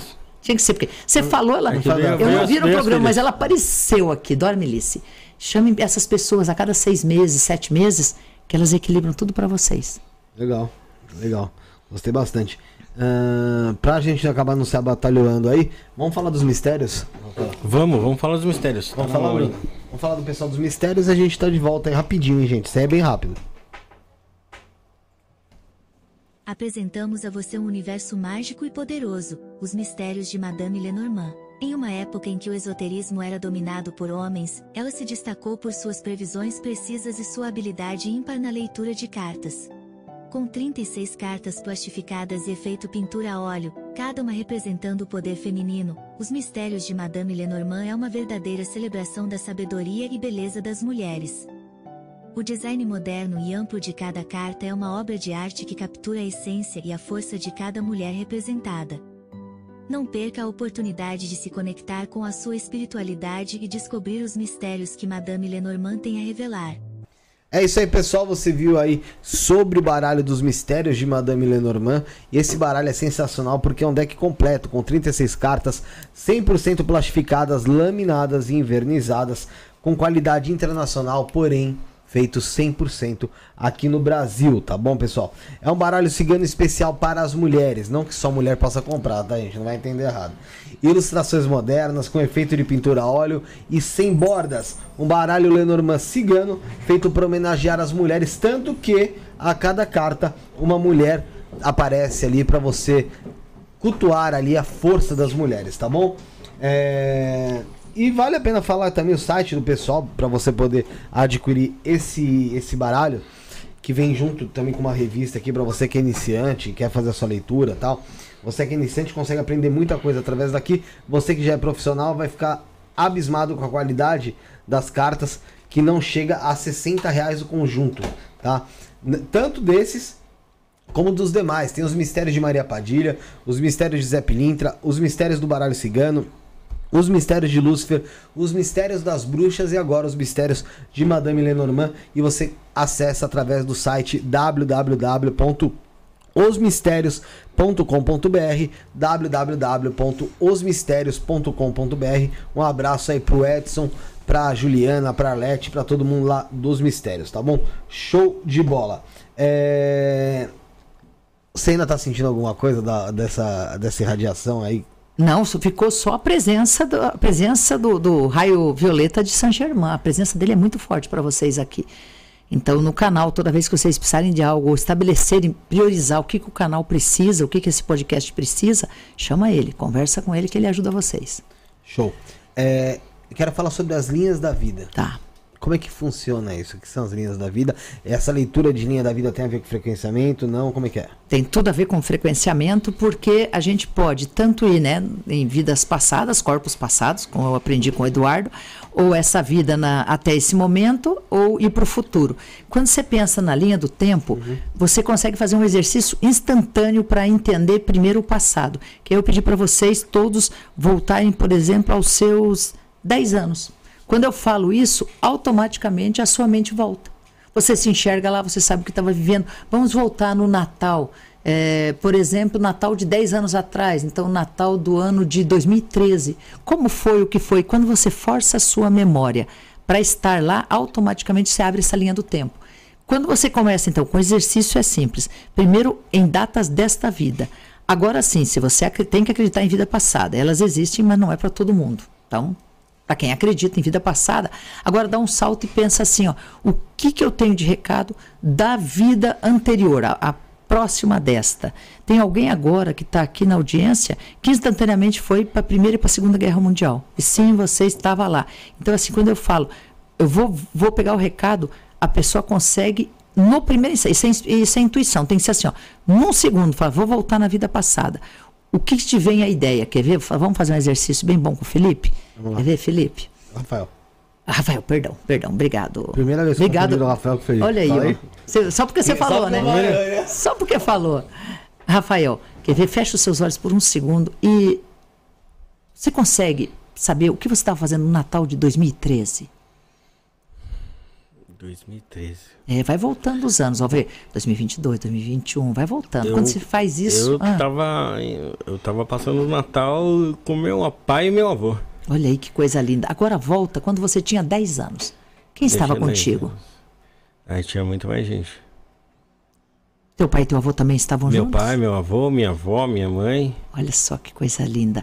Agora você, na, na sua tela mental, você lembra deste momento e agora, por um segundo, não tenha medo. O que, que é a imagem que mais vem na sua cabeça agora? O mar. Aí. O mar. Então vamos voltar na vida passada. Agora, quando você vê o mar, navega. Entra no barco. Ah, entra. Ah, você era assim. Você era marinheiro livre, não tinha fronteiras. A coisa que você mais admirava era deitar no barco. Agora veja isso. Deitando no barco e olhando as estrelas. Você gostava de contar elas. E de imaginar se lá, naquele mundo tão distante, existia alguém. E é como se as estrelas conversassem contigo. Agora, nesta vida passada que nós estamos, você pode escolher ou o que não foi bom, o que foi bom. Eu vou escolher para você o que foi bom. Quantas estrelas? Agora você está deitado contando as estrelas. Enquanto conta as estrelas, eu vou mostrar para você uma bela donzela. Foi alguém que te encantou na caminhada. Essa donzela está num vilarejo. E você vai chegando do barco e avista ela. Agora você desce e ela acha você o homem mais incrível e mais bonito que já passou por ali. Fica com essa lembrança agora, com o brilho do olhar dela, com o amor. Fica com a sensação, porque esta bela donzela é sua mãe nessa vida. Ela te abraça. E agora você vai ver que tudo tem solução. E nós vamos voltar, vou te trazer de volta desse túnel do tempo, porque era só um exemplo do quanto você pode instantaneamente acessar qualquer vida. Não é bom esse exercício, seu Rafael? É uma delícia. Bom. Você conta as estrelas até hoje? Você ah, costuma olhar para o céu? Eu costumo olhar para o céu. Sempre é. quando eu saio de São Paulo, a primeira coisa que eu faço é olhar para o céu. Bem lá do marinheiro. Isso é teu, isso é, isso é. Você perguntar assim, qual a sua essência? Essa é a sua essência. E chegar em terras estranhas e conquistar as pessoas. As pessoas se encantam por você. Pelo seu olhar, pela presença, por quem você é, pela sua fala, pela sua simplicidade. As pessoas se encantam. Mas eu vi claramente que era sua mãe. Claramente. É, é, é mais outra coisa que, que me toca também. Ah. Porque ah. eu já falei aqui no programa, já fazem 12 anos que minha mãe é desaparecida. Olha isso. E, e, quando se fala de abraço de mãe, não tem como a gente não. Não, né? E ela, vê o que ela falou? Tudo tem solução? Esse caso também terá solução. Então, o que a gente pode fazer, já que nós estávamos na, na linha do tempo que o Felipe falou para nós, é isso. Lá na linha do tempo, a gente teve que resgatar ela. A gente encontrou a essência dela. Então, vamos trazê-la para vocês nessa vida o mais rápido que puder. Eu prometo que eu vou trabalhar nisso para você, tá bom? Ótimo. Obrigado. Olha, agora vê só, Felipe e Rafael, fala assim, a SUS tem esse, essa capacidade? Não, isso é treinável. Tudo é técnica. É só técnica. Você vê que é a técnica do comando de voz, é a técnica de ir junto. O que, que eu fiz? não ia soltar ele sozinho para falar o que você está vendo. Eu fui junto. Então é, é só técnica. E essa técnica você vai desenvolvendo de tal jeito que daqui a pouco ele vai sozinho. Então é isso, essas técnicas que a gente ensina, que é a capacidade, que é frequenciamento. Capacidade de não precisar de uma entidade espiritual para ver as coisas importantes da nossa vida. E você tem curso de, de, que, que ensina o pessoal até essa. Eu vou abrir um agora, em janeiro, ainda não está pronto. Eu já comecei a falar dele, mas eu ainda não lancei ele, mas eu vou abrir um curso de frequenciadores. Vou ter, que, vou ter que abrir, sou obrigada. A gente sempre ensinou de graça na casa de oração por muitos anos.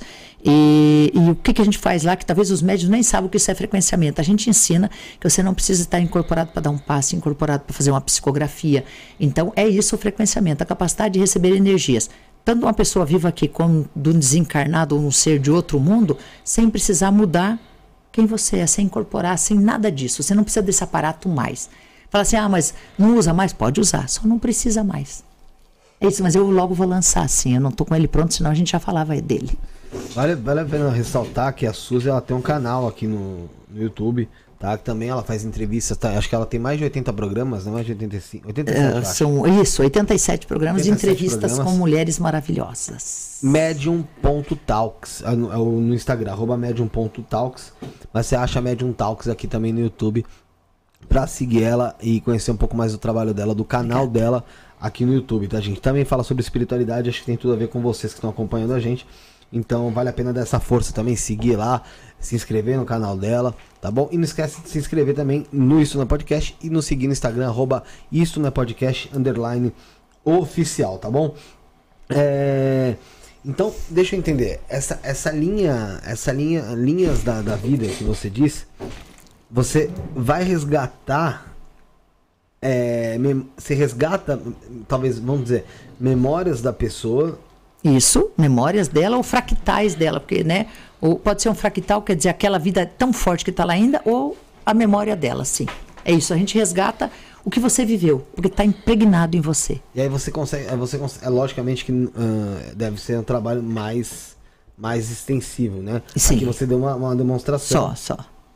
Mas aí, através dele, você consegue acessar essa vida passada da pessoa para saber o que de fato ela foi ali. De que fato ela foi e a gente só acessa se tiver algo para resolver. Você vê que o, o Rafael foi muito claro. É a situação da mãe. A gente só acessa a vida passada se aquilo ajudar você a resolver um problema. Se não ajudar, eu não acesso, não consegue. E dá para saber se tem algum na minha para resolver? Alguma situação? É. Dá, a gente pode entrar na linha do tempo sua. Eu só fiz assim, né? Porque o seu eu superior, eu tenho que liberar ele. Ele é não mais... exiça ali para eu passar essa barreira. Dá, a gente levaria uma sessão aí de talvez umas duas horas. Dá. Mas aí, ou talvez algo, mas eu não vou deixar você sem resposta. Essa eu. Não precisa nem entrar por causa do teu eu superior, eu vou sozinha e te digo. Se você tem algo para resolver.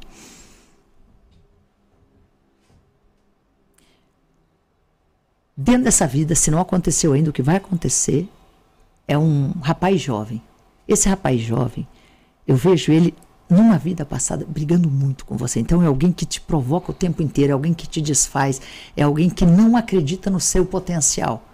E isso incomoda a sua alma. Então, como eu disse, se não aconteceu, essa pessoa vai se aproximar. Mas eu acredito que você sabe quem, de quem nós estamos falando.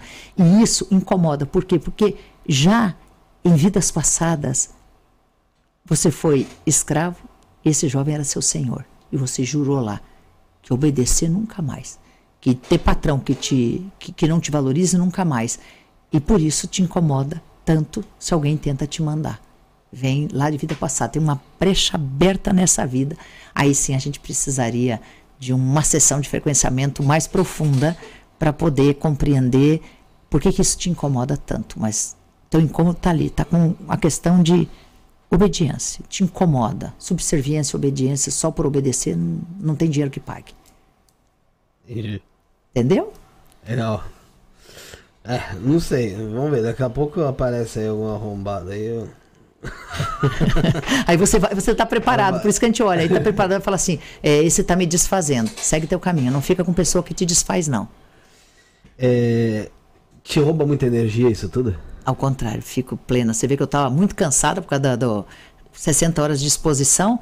Eu estou maravilhosa. Para mim, o dia está começando agora. Ao contrário, eu saio muito bem. De cada frequência, eu fico numa felicidade, porque eu, como eu tenho que. Porque não basta só frequência, mas ah, li lá a sua mãe. Agora eu falei que nós vamos te ajudar a resolver esse, essa questão, vamos achar ela. Aí qual é a questão? Eu tenho que buscar uma energia muito boa para impregnar na situação. Eu sou a primeira inundada da energia boa. Então a primeira luz passa por mim para depois ir o, o rescaldo é sempre muito bom. Não tem como ficar mal. Legal. Galera, uh, lembrando vocês novamente que tem cinco, combo, uh, cinco combos aí para serem sorteados de quatro livros aí psicografados pela Suzy Maria. E esses, esses livros foram ditados aí pelos mestres, pelos, pelos guias, vamos dizer assim, que estão junto dela. Inclusive a gente está com um livro aqui que é Salmos para a Modernidade, do Tá aqui, ó. Paulo do Brasil, por Ele. Suzy Mariá, que é o Paulo de Tarso, né? Que é Paulo de Tarso, isso Mas mesmo. Paulo do Brasil. Paulo do Brasil.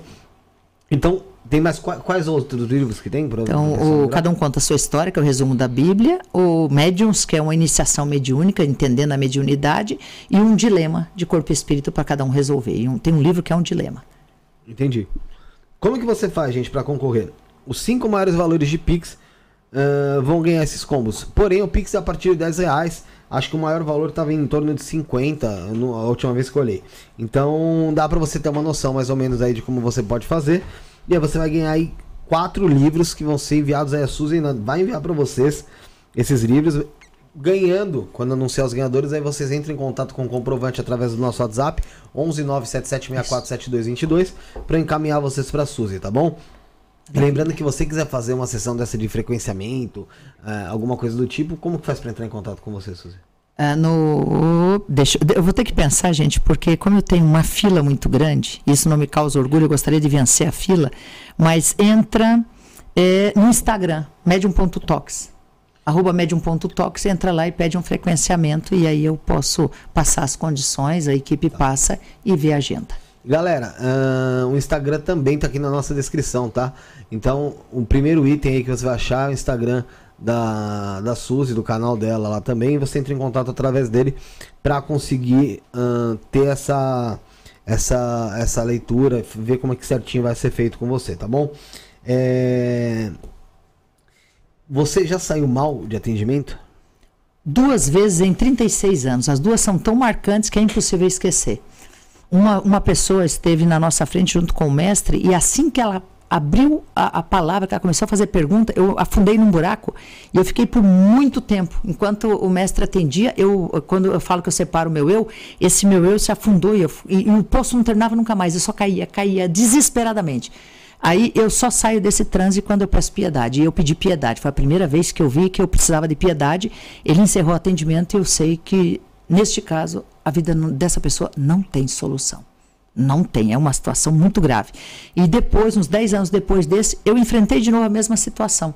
Estando no centro espírita de frente para a pessoa, se abriu um buraco na minha frente. Eu, quando eu comecei a cair, eu já, já vi que eu tinha entrado numa roubada de um caso em que não consigo, com o trabalho espiritual, com as entidades ou com o frequenciamento, solucionar, porque aquela pessoa precisa pagar algo. Então, vê que em mais de 20 mil atendimentos foram dois só. Então, até para mostrar para as pessoas assim, nem tudo é insolúvel, nem tudo é problema da vida passada, mas tem caso que sim é karma. Nesses dois casos, a gente não podia frequenciar e mudar. Eu posso ajudar a pessoa a passar aquela trajetória, mas eu não posso mudar a desgraça que ela vai passar, não. É, é, é mas foram é uma dois. pessoa que fez algo ruim e se safou, se deu bem. Isso, e agora aqui eu não posso evitar que ela vai pagar de algum jeito. E às vezes paga de formas terríveis, né? Paga ou, com uma doença muito grave ou uma perda tão triste quanto a de um filho, uma coisa que acontece assim que fere a alma dela, né? E aí ela muda.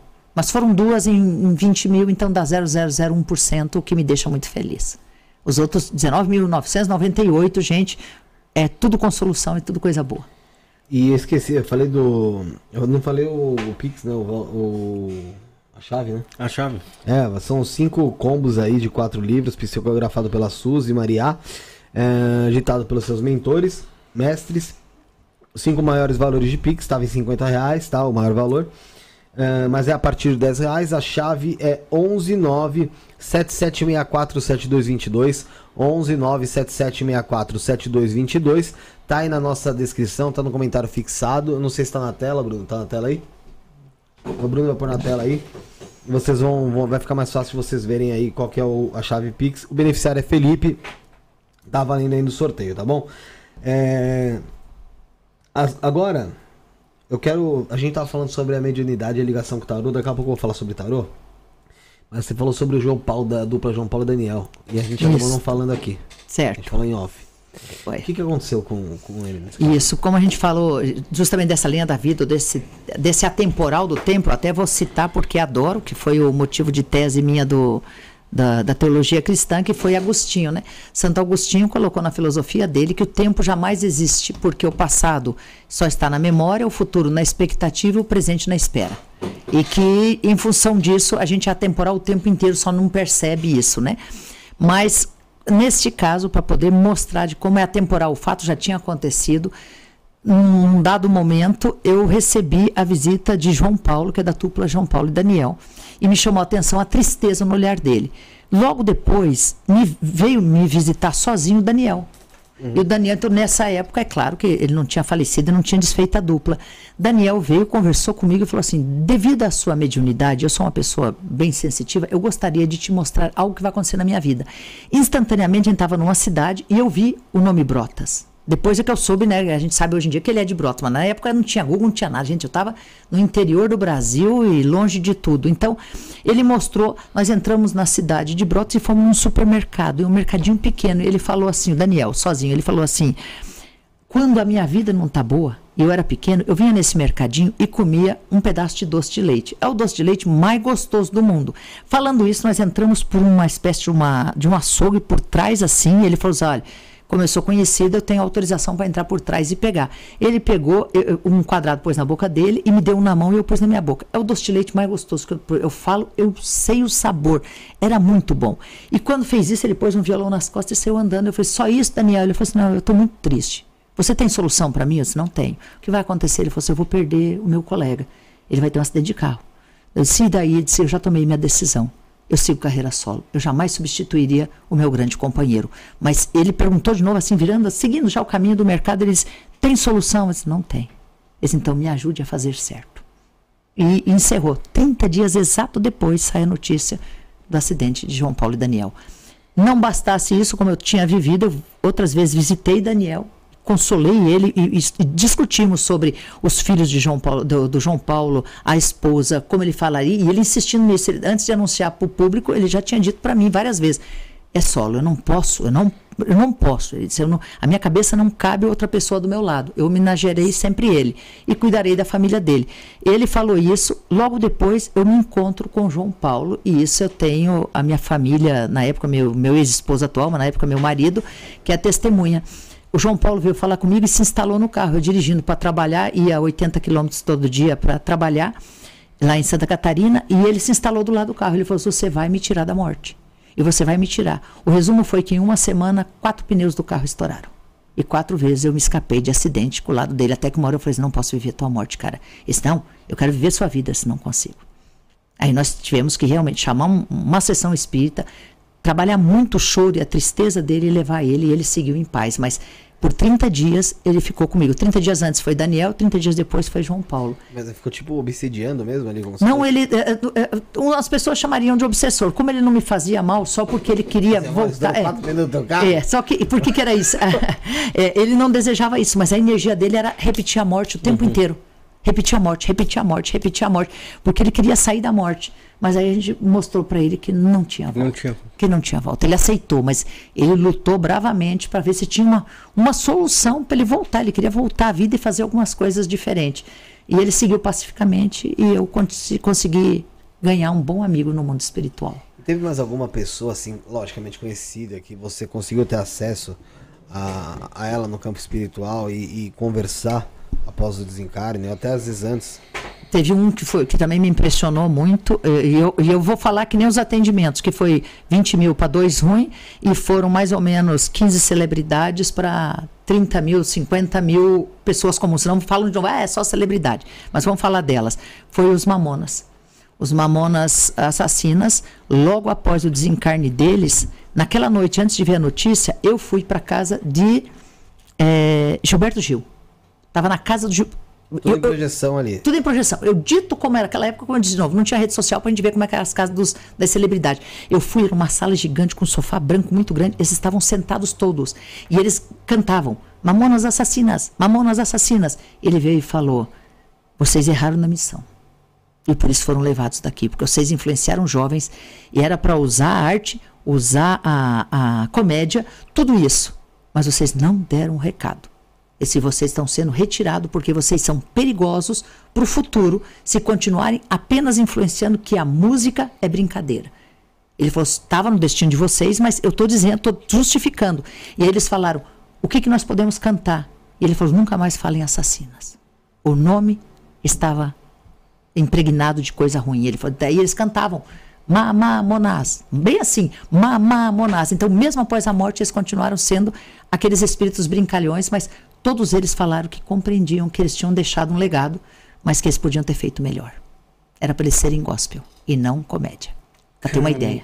Esse era o. E daí, quando eles puseram Mamonas, era bonito. Quando eles puseram assassinas, eles assassinaram o destino deles. E eles entenderam. E todos eles já voltaram. Todos eles estão reencarnados nas suas famílias. É só as famílias observar quem nasceu depois. Todos estão reencarnados e todos estão ligados com a música. Mas eles reencarnaram tão rápido por qual motivo? Porque eles precisam cumprir a missão deles. Eles, eles a missão deles era influenciar as, porque as crianças amavam eles. E aí eles viram que eles podiam ser celebridade, ganhar dinheiro, mas brincar. E eles não vieram para brincadeira. É isso. Então não foi como um castigo. Era assim: ó, se vocês conseguirem acertar o caminho, vai até aqui. Se vocês não acertarem, a estrada está encerrada aqui no Assassinas. E, e aí eles ficaram conversando e Gilberto Gil foi quem os acolheu e quem ajudou eles nessa passagem para poder consolar as famílias, as mães, os pais, os irmãos, as esposas, namoradas. Ele fez um trabalho espiritual e durante muito tempo, todas as noites, a gente ia nas famílias levar consolo levar, levar que o Dinho estava muito bem, continuava brincando, era o que mais brincava o tempo inteiro, mesmo com a morte eles brincavam. A, a essência deles era brincar. São espíritos do é, bem, não fizeram mal nenhum. Porque assim, da, do início do, da ascensão ali, do sucesso, até a morte deles foi em torno de 10 meses. Isso. Eu imaginava que eles iam estar super frustrados, porque, porra, é a hora que você está vislumbrando o mundo, é. você está no seu auge, você buf, morre. Isso mesmo. Essa era a pergunta tanta que eles fizeram. Luta, tanta batalha para é, chegar e. Chegaram lá. Só que o assassinas era um problema grave. Então, a gente mais à frente deve de ter uma nova banda chamada Mamonas. Ó, falando a Tatiane aqui, que o Dinho era evangélico e a mãe dele, a mãe dele é até hoje. Aí, ó. Viu que lindo? Isso é, isso é bonito demais. Isso é bonito demais. Você vê que a gente, quando atende mundo espiritual, não pergunta. Esse é o primeiro pressuposto, gente. Quando você morrer, tá? Não importa a sua religião. A única pergunta que não existe do lado de lá é que religião você era. É que índole você tinha. Quem você era? Que, que legado você deixou? O que você fez com a sua família?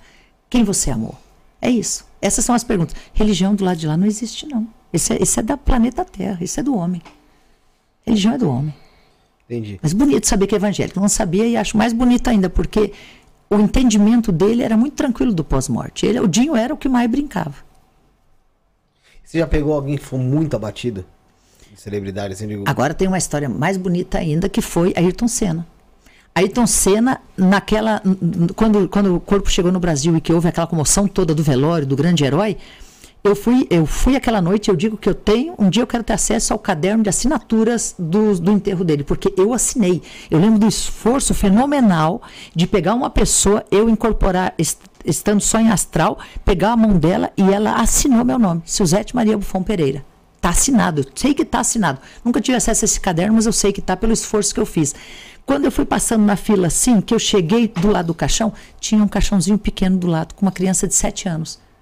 E, e na hora eu perguntei para o mestre, eu disse, por que isso? Ele falou assim, nós tivemos que guardá-lo.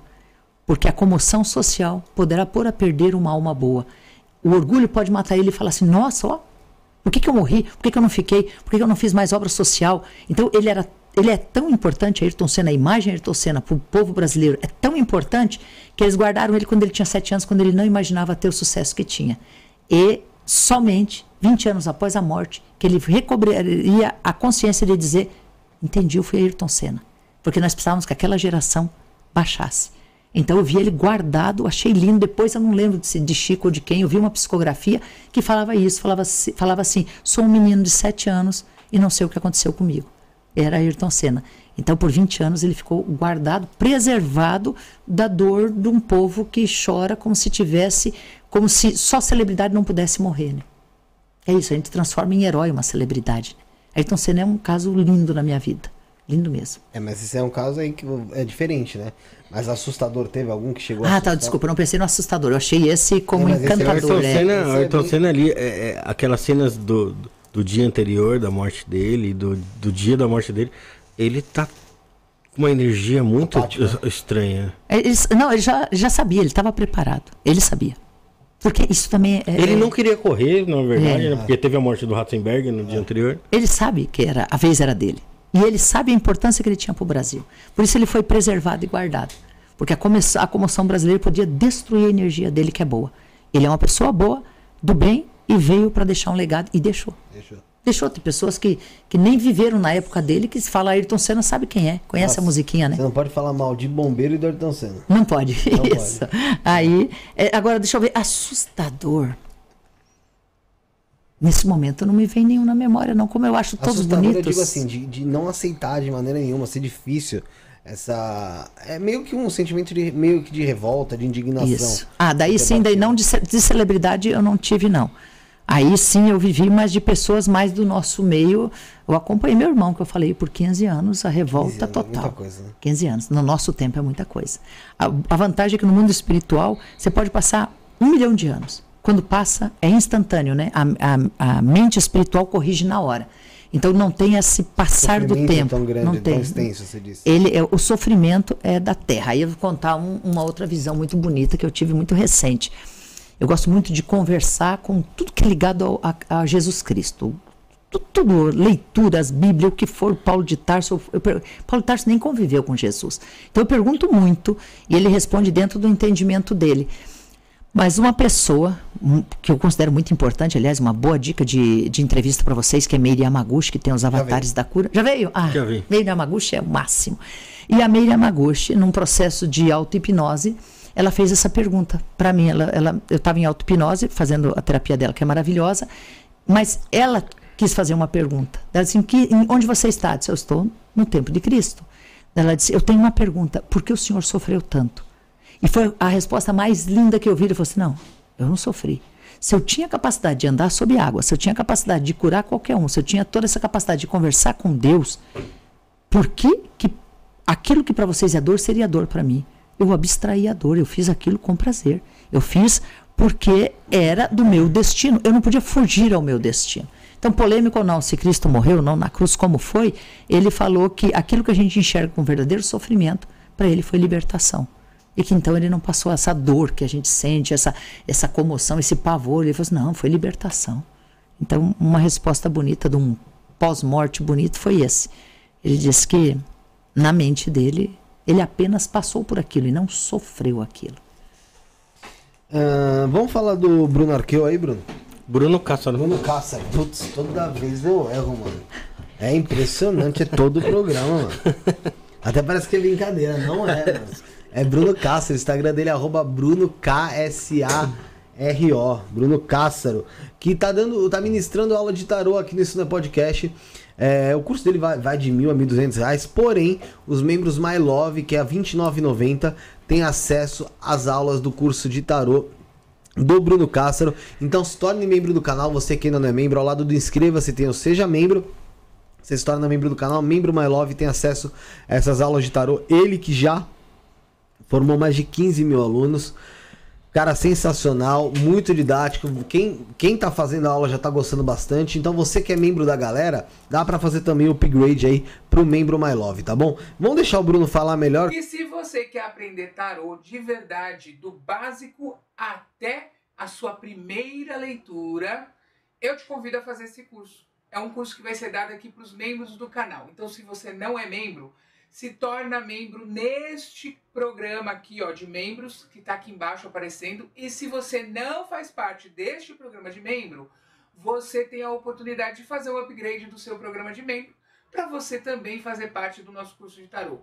O nosso curso de tarô tem material didático, grupo de WhatsApp, aulas ao vivo e aulas gravadas, aonde você vai aprender tarô através de um dos melhores cursos do Brasil. Vamos lá, galera. São mais de 15 mil alunos que passaram pelas minhas mãos e a grande maioria deles saíram lendo tarô. Então, eu espero que você também consiga aprender as maravilhas dessas cartas fazendo leituras para autoconhecimento, processos divinatórios e também atendimento a outras pessoas. Vem comigo, se inscreve agora no programa de membros, torne-se um membro nesta categoria que está aparecendo aqui embaixo e você vai com certeza aproveitar muito essas aulas. Vem com a gente. Isto é Tarô, o novo curso dentro do canal. Isto não é podcast. É isso aí, você viu o Bruno Cássaro aí falando sobre essas aulas de tarô. E eu, se fosse você, com certeza seria membro My Love para participar disso, porque vou te falar que é sensacional.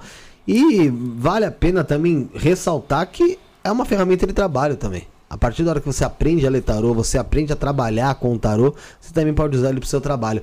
Então, R$ 29,90, membro My Love aqui no canal, você tem acesso às aulas do Bruno Cássaro para você ter uma noção, mas não só uma noção, mas aprender completamente tudo sobre aí o tarô e poder começar a praticar, tá bom, gente? Membro My Love aqui no canal. Um abraço pro Bruno Castro, sigam ele no Instagram, arroba Bruno Camudo, S-A-R-O. Não é Camudo, tá? É o K que é Camudo mesmo.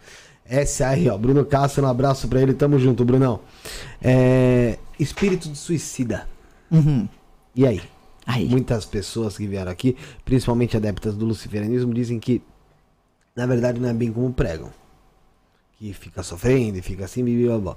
Outras já falam aquilo que todo mundo, todo mundo sabe, que umbral. o suicida vai para umbral, outros dizem que vai para o inferno, outros dizem que ele fica, ele atrasa a, a, a família dele não sei quantos anos. Isso. O que, que acontece com o espírito de um suicida? Vou falar baseado no que Paulo do Brasil me ensinou e baseado no universalismo. É, primeiro que nem tudo é suicídio. Ah, tem, tem, ca, cada caso é um caso, mas vou falar primeiro dos que não são suicídio, porque eu atendi dois desses e, e, a gente não atende muitos suicidas eh, para poder não elucidar dois e considerar que eles são muito fortes. Um, a família me procurou porque a moça, segundo a história, se jogou da ponte no rio e se afogou uma semana antes do casamento. O momento que ela estava muito feliz e a família não se conformava como que ela fez isso no auge dos seus 22 anos. E eu fui conversar com ela, ela disse que não, ela parou para olhar o rio e ela teve uma parada cardíaca instantânea. Ela caiu no rio. Mas como é? Acho que estava tão feliz no auge da vida dela e nunca pensou em suicídio. Então isso foi tão bonito para a família de entender. Falou, então ela suicidou? Ela disse, não. Eu, eu, nesse caso eu incorporei ela e ela falou assim, não. Era só o meu momento. Então isso foi um fato bonito. Um outro foi muito recente. Uma mãe trouxe um caso de um filho, pediu só, não falou o que, que tinha acontecido com ele, mas na hora ele veio e falou assim: diz para ela, eu não me suicidei. Eu errei, mas eu não me suicidei. É porque é, nesse caso específico foi um uso exagerado de droga e a droga é, fez muito mal para o corpo dele, mas ele só queria provar. Então ele estava na festa, no, era muito jovem, tinha 16, 17, no máximo 18 anos, e que foi só uma fatalidade, mas que nunca, se ele soubesse que aquilo levaria ele à morte, ele nunca tinha feito. Então foi uma morte precoce, foi antes do tempo, mas foi uma fatalidade. Esses dois fizeram com que eu passasse a observar o padrão dos suicidas. Então, como o suicídio para nós é a falta total de esperança, nem todos morreram. Eles, é, se, desculpa, se mataram. Eles apenas não tinham esperança. E não tendo esperança, por que seguir? Então eles buscam uma resposta mais profunda. Então nesse composto todo tem sim aquele que pode ser um sofredor, que vai, porque se a mente dele também se suicidou e ela não tem paz, vai para esses locais mesmo. Tem aquele que não era o momento, e que houve uma fatalidade, tem aquele que era o momento e que a sensação de que foi um suicídio é apenas a forma de morte dele, e tem aqueles que estão, apesar do suicídio, estão bem, porque tem paz. Esse, esse talvez seja a dificuldade das pessoas entenderem o mundo de Deus. No mundo de Deus, todo mundo é bom, todo mundo é perfeito. É só um fato que aconteceu. Depois ele vai resolver isso, mas ele não precisa sofrer para resolver isso. Ele foi para lá, vai ter que voltar em algumas condições, mas ele segue a vida. Às vezes, esse é um fato. Agora eu vou falar, eu acho que eu falei no início, né, do, do desse suicídio recém que aconteceu. Eu nem sei se posso falar o nome ou não, mas senão Pode. todo mundo sabe que foi o PC Siqueira. PC Siqueira. Eu estava ligada nele, por incrível, nunca conheci ele nem nada, mas eu conheci ele do tempo da Ilha de Barbados, porque meu filho gostava e eu assistia. Ah, era muito legal. É. Eu assistia, gosto do Cauê, gosto do Rafinha Bastos e gosto do, do PC. Então, eu assisti ele de Barbados e, e, admirava o trabalho deles. Então, eu acompanhei a trajetória dele e a dificuldade que ele estava. Em seguida, eu perguntava para o meu filho, como é que está o PC Siqueira? Não tem, olha, não tem nada a ver com a minha vida, mas semana passada eu perguntei dele. Não, para o meu filho, perguntei para uma outra pessoa. Eu falei assim: Você tem Estou fora do Brasil, estou na China. Eu não vi notícia nenhuma, você tem notícia do PC Siqueira? Logo depois saiu a notícia. Aí eu fui procurar o, o PC para ver quem que era, né? Uhum. Ver o que aconteceu e como que eu podia ajudá-lo. Eu falei assim, oh, estou à tua disposição, porque eu acho que a vida já foi cruel demais contigo. E apesar do seu erro, nesse mundo espiritual, a gente não procura o erro. Então eu perguntei, e ele falou, eu tomei uma decisão muito difícil. Os fantasmas que vinham de fora eram tantos que só os meus da minha vida eram suficiente para mim. Então eu tomei uma decisão eu prefiro conviver com os meus fantasmas. Ele disse que estudou muito antes disso, que ele olhou sobre, sobre o desencarne, que ele olhou sobre suicidas, mas que ele pensou assim: se nada tiver mais, eu estou em paz. Se continuar a vida, eu só vou lidar com aquilo que está na minha mente. E tomou a decisão dele. Então, ele é um suicida do sistema. Não é um suicida de falta de esperança, é um suicida do sistema. É porque se a gente levar o pé da letra mesmo, quase todo mundo é suicida. Sim. Porque a gente, a gente vê tantos tabagistas, ah, tantos consumidores de açúcar. Açúcar. É, dirigir em alta velocidade. É isso. Dirigir bêbado. Dirigir bêbado. A gente é um suicida. É um suicida um potencial. É. é. Então a gente não gosta de usar essa palavra suicida no mundo espiritual. nunca vi o mestre usar ela. Ele sempre usa a falta total de esperança e vai ver como então, agora que está em espírito, então apacenta. O que, que, a gente fez então no caso do PC Siqueira? Eu acho que isso é a beleza do mundo espiritual. A gente isolou ele com os fantasmas dele. Ele está isolado. Ele tem que lidar com esses fantasmas que são muito fortes. O fantasma da falta de estudo, o fantasma da vida dele, o fantasma da história dele, o fantasma dos amigos, o fantasma da ameaça de, de justiça que houve e que ele considerou um, uma total injustiça e foi considerado assim pelos, pelos, pelo Ministério Público, pelos advogados, ele não foi nem indiciado naquele caso. Então, ele precisa resolver esses fantasmas. Se ele tem certeza que, por exemplo, ele não tem nenhuma ligação com pedofilia, por que, que esse fantasma ia matar ele, né? Então ele isolou os fantasmas de fora e agora está lidando com vício, com problemas, com uma infância difícil. Então ele está protegido. Fala assim, ué, não, está protegido. Essa é a lei de Jesus. Se Jesus não acudir ele agora, vai acudir. Essa é uma pergunta boa, né, Rafael e Felipe? Se Jesus não acudir ele agora, vai acudir quando? Quando? Acudiu Paulo de Tarso no momento em que ele foi para matar os cristãos. Vai acudir quem? Vai acudir você no maior problema. Outra coisa que eu, que eu aprendo muito com os mestres é que o céu está vazio. Ele sempre fala isso, o céu está vazio. Não é porque não tem pessoa boa, é porque a pessoa boa está aqui na terra tentando ajudar as que não são boas. Então, se o céu estiver cheio, é por médico sem pronto-socorro. Onde que estão as pessoas boas? Aqui, no pronto-socorro da terra. Isso permeia a nossa vida. Então, essa nunca teve tão cheio. Nossa, está precisando de socorro, você nem imagina. A terra está precisando de socorro. Eu tive Paulo de Tarso até dia, sem saber da, da, invasão da guerra do Hamas, dia 7 do 10 eu tinha um evento, Academia Cósmica aqui em São Paulo, presencial e online. Então, três da manhã em diante eu já estava arrumando esse evento. E o Paulo do Brasil sumiu. É a primeira vez em 55 anos, gente, que eu não tenho meu método. A primeira. Ele simplesmente desapareceu. Eu comecei a conectar ele quinta dimensão, sexta dimensão, sétima dimensão. Me deu um pavor. Esse mestre seguiu o caminho que aconteceu. Ele não apareceu. Chegou ao meio-dia, não apareceu. Chegou três da tarde, nove da noite eu me apresentei. Ele não. É ele que faz as palestras, ele não apareceu. Três da manhã, o que veio no lugar dele é um dos mestres, que é Lafayette, que eu também admiro tanto quanto. Foi ele que apresentou. E ele encerrou antes o evento. E tinha que fazer dois exercícios, ele não permitiu. Ele falou assim: não faz isso, por quê? Porque o universo espiritual está estragado. Ele chega em casa e veja os noticiários. Paulo de Tarso está lá. Eles foram correndo acudir para que menos inocentes sofram aquilo que não mereçam sofrer. E aí eu vi o noticiário: o Hamas tinha 7 do 10 atacado Israel. Então ele foi lá e ele deixou o recado bem claro: nós estamos lá acudindo os dois lados. Porque numa guerra não há ganhador, só há perdedor. E aí, até hoje, eu não sinto Paulo de Tarso. Tenho uma saudade enorme. Mas tô, eu vejo no noticiário quantos dias está durando a guerra. É, agora acho que é 90 e poucos dias, é 90 e poucos dias que ele está ocupado. Eles trabalham muito em prol e, da, e da tem, paz. E tem outras guerras aí que, que a gente vê que não são tão divulgadas. Né? Tem, tô, tem oficialmente guerra. tem oito guerras nesse momento no país. Você tem que entrar no é, War, War, War World, isso mesmo, Guerras do Mundo.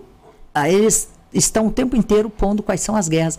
Tem guerra na, no norte da África, no tem Iêmen. a do Afeganistão, no, no Iêmen, no Israel, no Irã, no, na Rússia e Ucrânia. Tem oito guerras acontecendo. E a gente às vezes nem imagina. Nem né? imagina. É. Então, e eles vão fazer esse trabalho, porque para eles os dois lados ou tem razão ou nenhum tem. Eles sempre falam isso. Eles, não existe um lado com razão, outro sem. Cada um tem a sua razão. E eles vão lá, dividir a, a luz no meio e vão acudir todo mundo, principalmente os que mais precisarem. A gente reza isso o tempo inteiro. Legal. Suzy.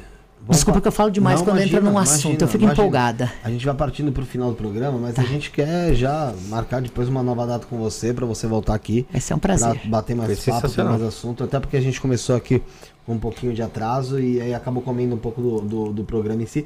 Mas de qualquer forma, uh, a gente quer você aqui novamente. Vamos marcar aí o mais breve possível, acho que talvez para março aí a gente consiga já marcar uma data. Tá bom. Para você voltar e a gente bater mais papo, conversar mais, falar mais profundamente sobre tudo isso, né? Trazer um pouco mais de todo, de todo esse conhecimento que você que você nos demonstrou hoje e também para deixar você descansar, né? Agora, agora você, eu, nossa, mas agora eu tô elétrica. China, é, quer, fazer mais, quer fazer mais uns frequenciamentos? É verdade. É, é, então é isso. Só anunciar o pessoal que ganhou aqui hum, os livros. Ótimo. Como são cinco combos, então vamos lá. Primeira foi a Denise Ribeiro dos Santos, tá? Denise Ribeiro dos Santos. A segunda foi a Tassiana Moura Teixeira. Tassiana Moura Teixeira. Terceira foi a Damares Gurgel, Gurgel Santos. Damares Gurgel Santos. Mais uma vez, Damares, hein? Foi, porque ela entrou junto do, da pergunta, então entrou junto do, do sorteio também. O quarto foi o Patrick Felipe Santos Silva. Patrick Felipe Santos Silva. E a quinta foi a Rita de Cássia Correia. Rita de Cássia Correia, vocês foram os ganhadores aí do sorteio de hoje. Ah, como eu faço para entrar em contato? No mesmo WhatsApp que você fez o, o Pix, 11 97764 7222. Tá na nossa descrição, no comentário fixado, tem aí o WhatsApp. Você entra em contato, fala comigo que eu passo tudo para para suas e a gente vai ver certinho como vai fazer? Ou vai passar os dados de envio, eu te envio, né? Isso, isso, é, porque daí no, nesse Instagram já põe, no WhatsApp já põe o endereço completo. Só vou ter que fazer uma, uma coisa que eu devia ter feito no início. Se for para fora, daí eu vou ver como é que eu faço. No Brasil é fácil de embarcar e para fora é um pouco mais complicado, mas a gente vai resolver. Só, só devia fazer que às vezes pro exterior só demora um pouco mais. E mandar um grande abraço para ele que tá aqui na live, Mestre Caveira. Tamo junto, mestre, estamos marcando. Um abração, mestre. Estamos marcando aí, já estamos falando aí com a, com a mestra. Você tá pertinho aqui, agora, é, agora tem que vir mais aí. Fevereiro mano. vai ter, hein? Fevereiro vai ter. É... Vou pedir as considerações finais aí do Rafael. É, agradecer a todo mundo que esteve aí com a gente e, pô, muita gratidão aqui a Suzy, né? Pelo frequenciamento, por essa, essa linha da vida também. Foram coisas que tocaram ali nas profundezas ali do meu coração aqui. Foi bacana pra caramba ali, senti tudo que, que foi passado aqui. Muito obrigado, gratidão. Suzy, suas considerações, suas considerações finais. Eu queria demais vir aqui no Isto Não É e andava procurando uma porta para poder bater, então eu tenho que agradecer demais a Bárbara Sandrini, além de ser uma oraculista maravilhosa, uma é. astróloga fantástica. Ela é, é, ela é parceira de vocês muito, aqui. boa também, uma pessoa sensacional. Isso, então agradecer ela demais, agradecer vocês pela oportunidade e cada vez que a gente pode, que tem um microfone, que a gente pode falar aquilo que a gente tem de experiência, faz um bem tão grande na alma. Então vocês somaram mais um ponto na minha vida, muito positivo. Muito obrigado mesmo pela chance de estar aqui com vocês. Foi uma honra. A gente aqui agradece. Muito obrigado aí por você acompanhar, saber do nosso trabalho, conhecer a gente. É... Parabéns pelo seu programa também, pelo trabalho que você vem exercendo que trilha ali a mesma a linha paralela que, que nós, né? É, é, que a gente parte para um lado às vezes mais. né? O pessoal gosta, o pessoal é safadinho. O pessoal gosta, a gente gosta, gosta, gosta. O pessoal gosta de uma, umas magias malucas, é. O pessoal adora. Então, assim, mas uh, de qualquer maneira, espiritualidade são cultos, são festas que são aí disseminadas e a gente tem que falar sobre isso. E todas têm fundamento, todas têm valor. Exatamente. E vou lembrar o pessoal de casa, é, agradecer a tua disponibilidade estar tá aqui também por causa dessa viagem toda, toda essa loucura aí. Se não foi abduzida, a gente tem que falar um não pouco foi. sobre essa parte também universalista no ponto de ufológica, então uhum. vai ser muito uhum. legal para uma segunda vez você aqui. É... E lembrando para o pessoal que semana que vem a gente tem aqui, vai ter papo sobre magia sexual, Vai ter o Baba Hazak, que é sobre. Baba Hazak, que são, são babalorixás é, nigerianos. Ó, oh, que coisa é, boa. Baba Hazak é nigeriano. Ele, vem ele e mais dois babalorixás aqui. Sabadeira a gente vai ter um papo sobre uh, radiestesia. Vamos ver se tá todo mundo, se todo mundo vai. Porque eu acabei de dar agenda e quando eu faço isso, cai. Mas, mas, isso foi 2023. 2024 Passou, não tem mais isso. É. A gente vai tra tá trazendo esse pessoal aqui pra gente estar tá conversando na próxima semana. Tenho certeza que vocês vão adorar. Agradecer novamente a, a Suzy. Sigam lá o, o Instagram dela, medium.talks. Medium.talks. Igual não tem Monarch Talks? Segue medium.talks. Tá bom? O Monark Talks não existe mais. Não tem, não tem mais. Não, o, o YouTube, o YouTube baniu. Nem sei. Não, não assista. Não é nada. É... E também você pode seguir uh, e se inscrever no canal dela, Medium Talks, aqui no YouTube. Você procura, você acha. Tá bom? São mais de 86 programas, mais de 87 programas. Não, são 87 programas feitos lá no. Pô, vou conferir lá, cara. Lá no Medium Talks. E com certeza são histórias ali que você vai encontrar, que você vai acabar se afinizando com algum. Então, se inscrevam no canal também da Suzy Maria. Agradecer o Bruno que está aí conosco hoje aí, após um dia difícil aí que, Valeu, que ele teve pela frente. Um abraço para Bianca, um abraço para o Bruno, para todo mundo lá da família do Bruno que, que, que, que tem a força aí, que tudo vai vai voltar ao seu, ao seu encaixe, mas a gente sabe que é um momento, um momento complicado, um momento difícil. Agradecer o Josiel também que passou aí o dia inteiro lá na Lesp fazendo, cobrindo ali o, o já é o velório já, o Bruno lá? É. Do Campos Neto. E ainda veio para cá, tá aqui conosco. Sara tá nos acompanhando aqui também, a Bárbara Sandrini que veio aqui hoje já foi. E então é isso, vou agradecer vocês pela semana maravilhosa que tivemos com vocês nos acompanhando. Ficamos por aqui hoje. Eu espero vocês, por favor, hein, gente? Por favorzinho, mas eu espero vocês na semana que vem, a partir das 19h30 na quarta-feira. Estarei com vocês aqui. Somos o início, o fim e o meio. Fomos.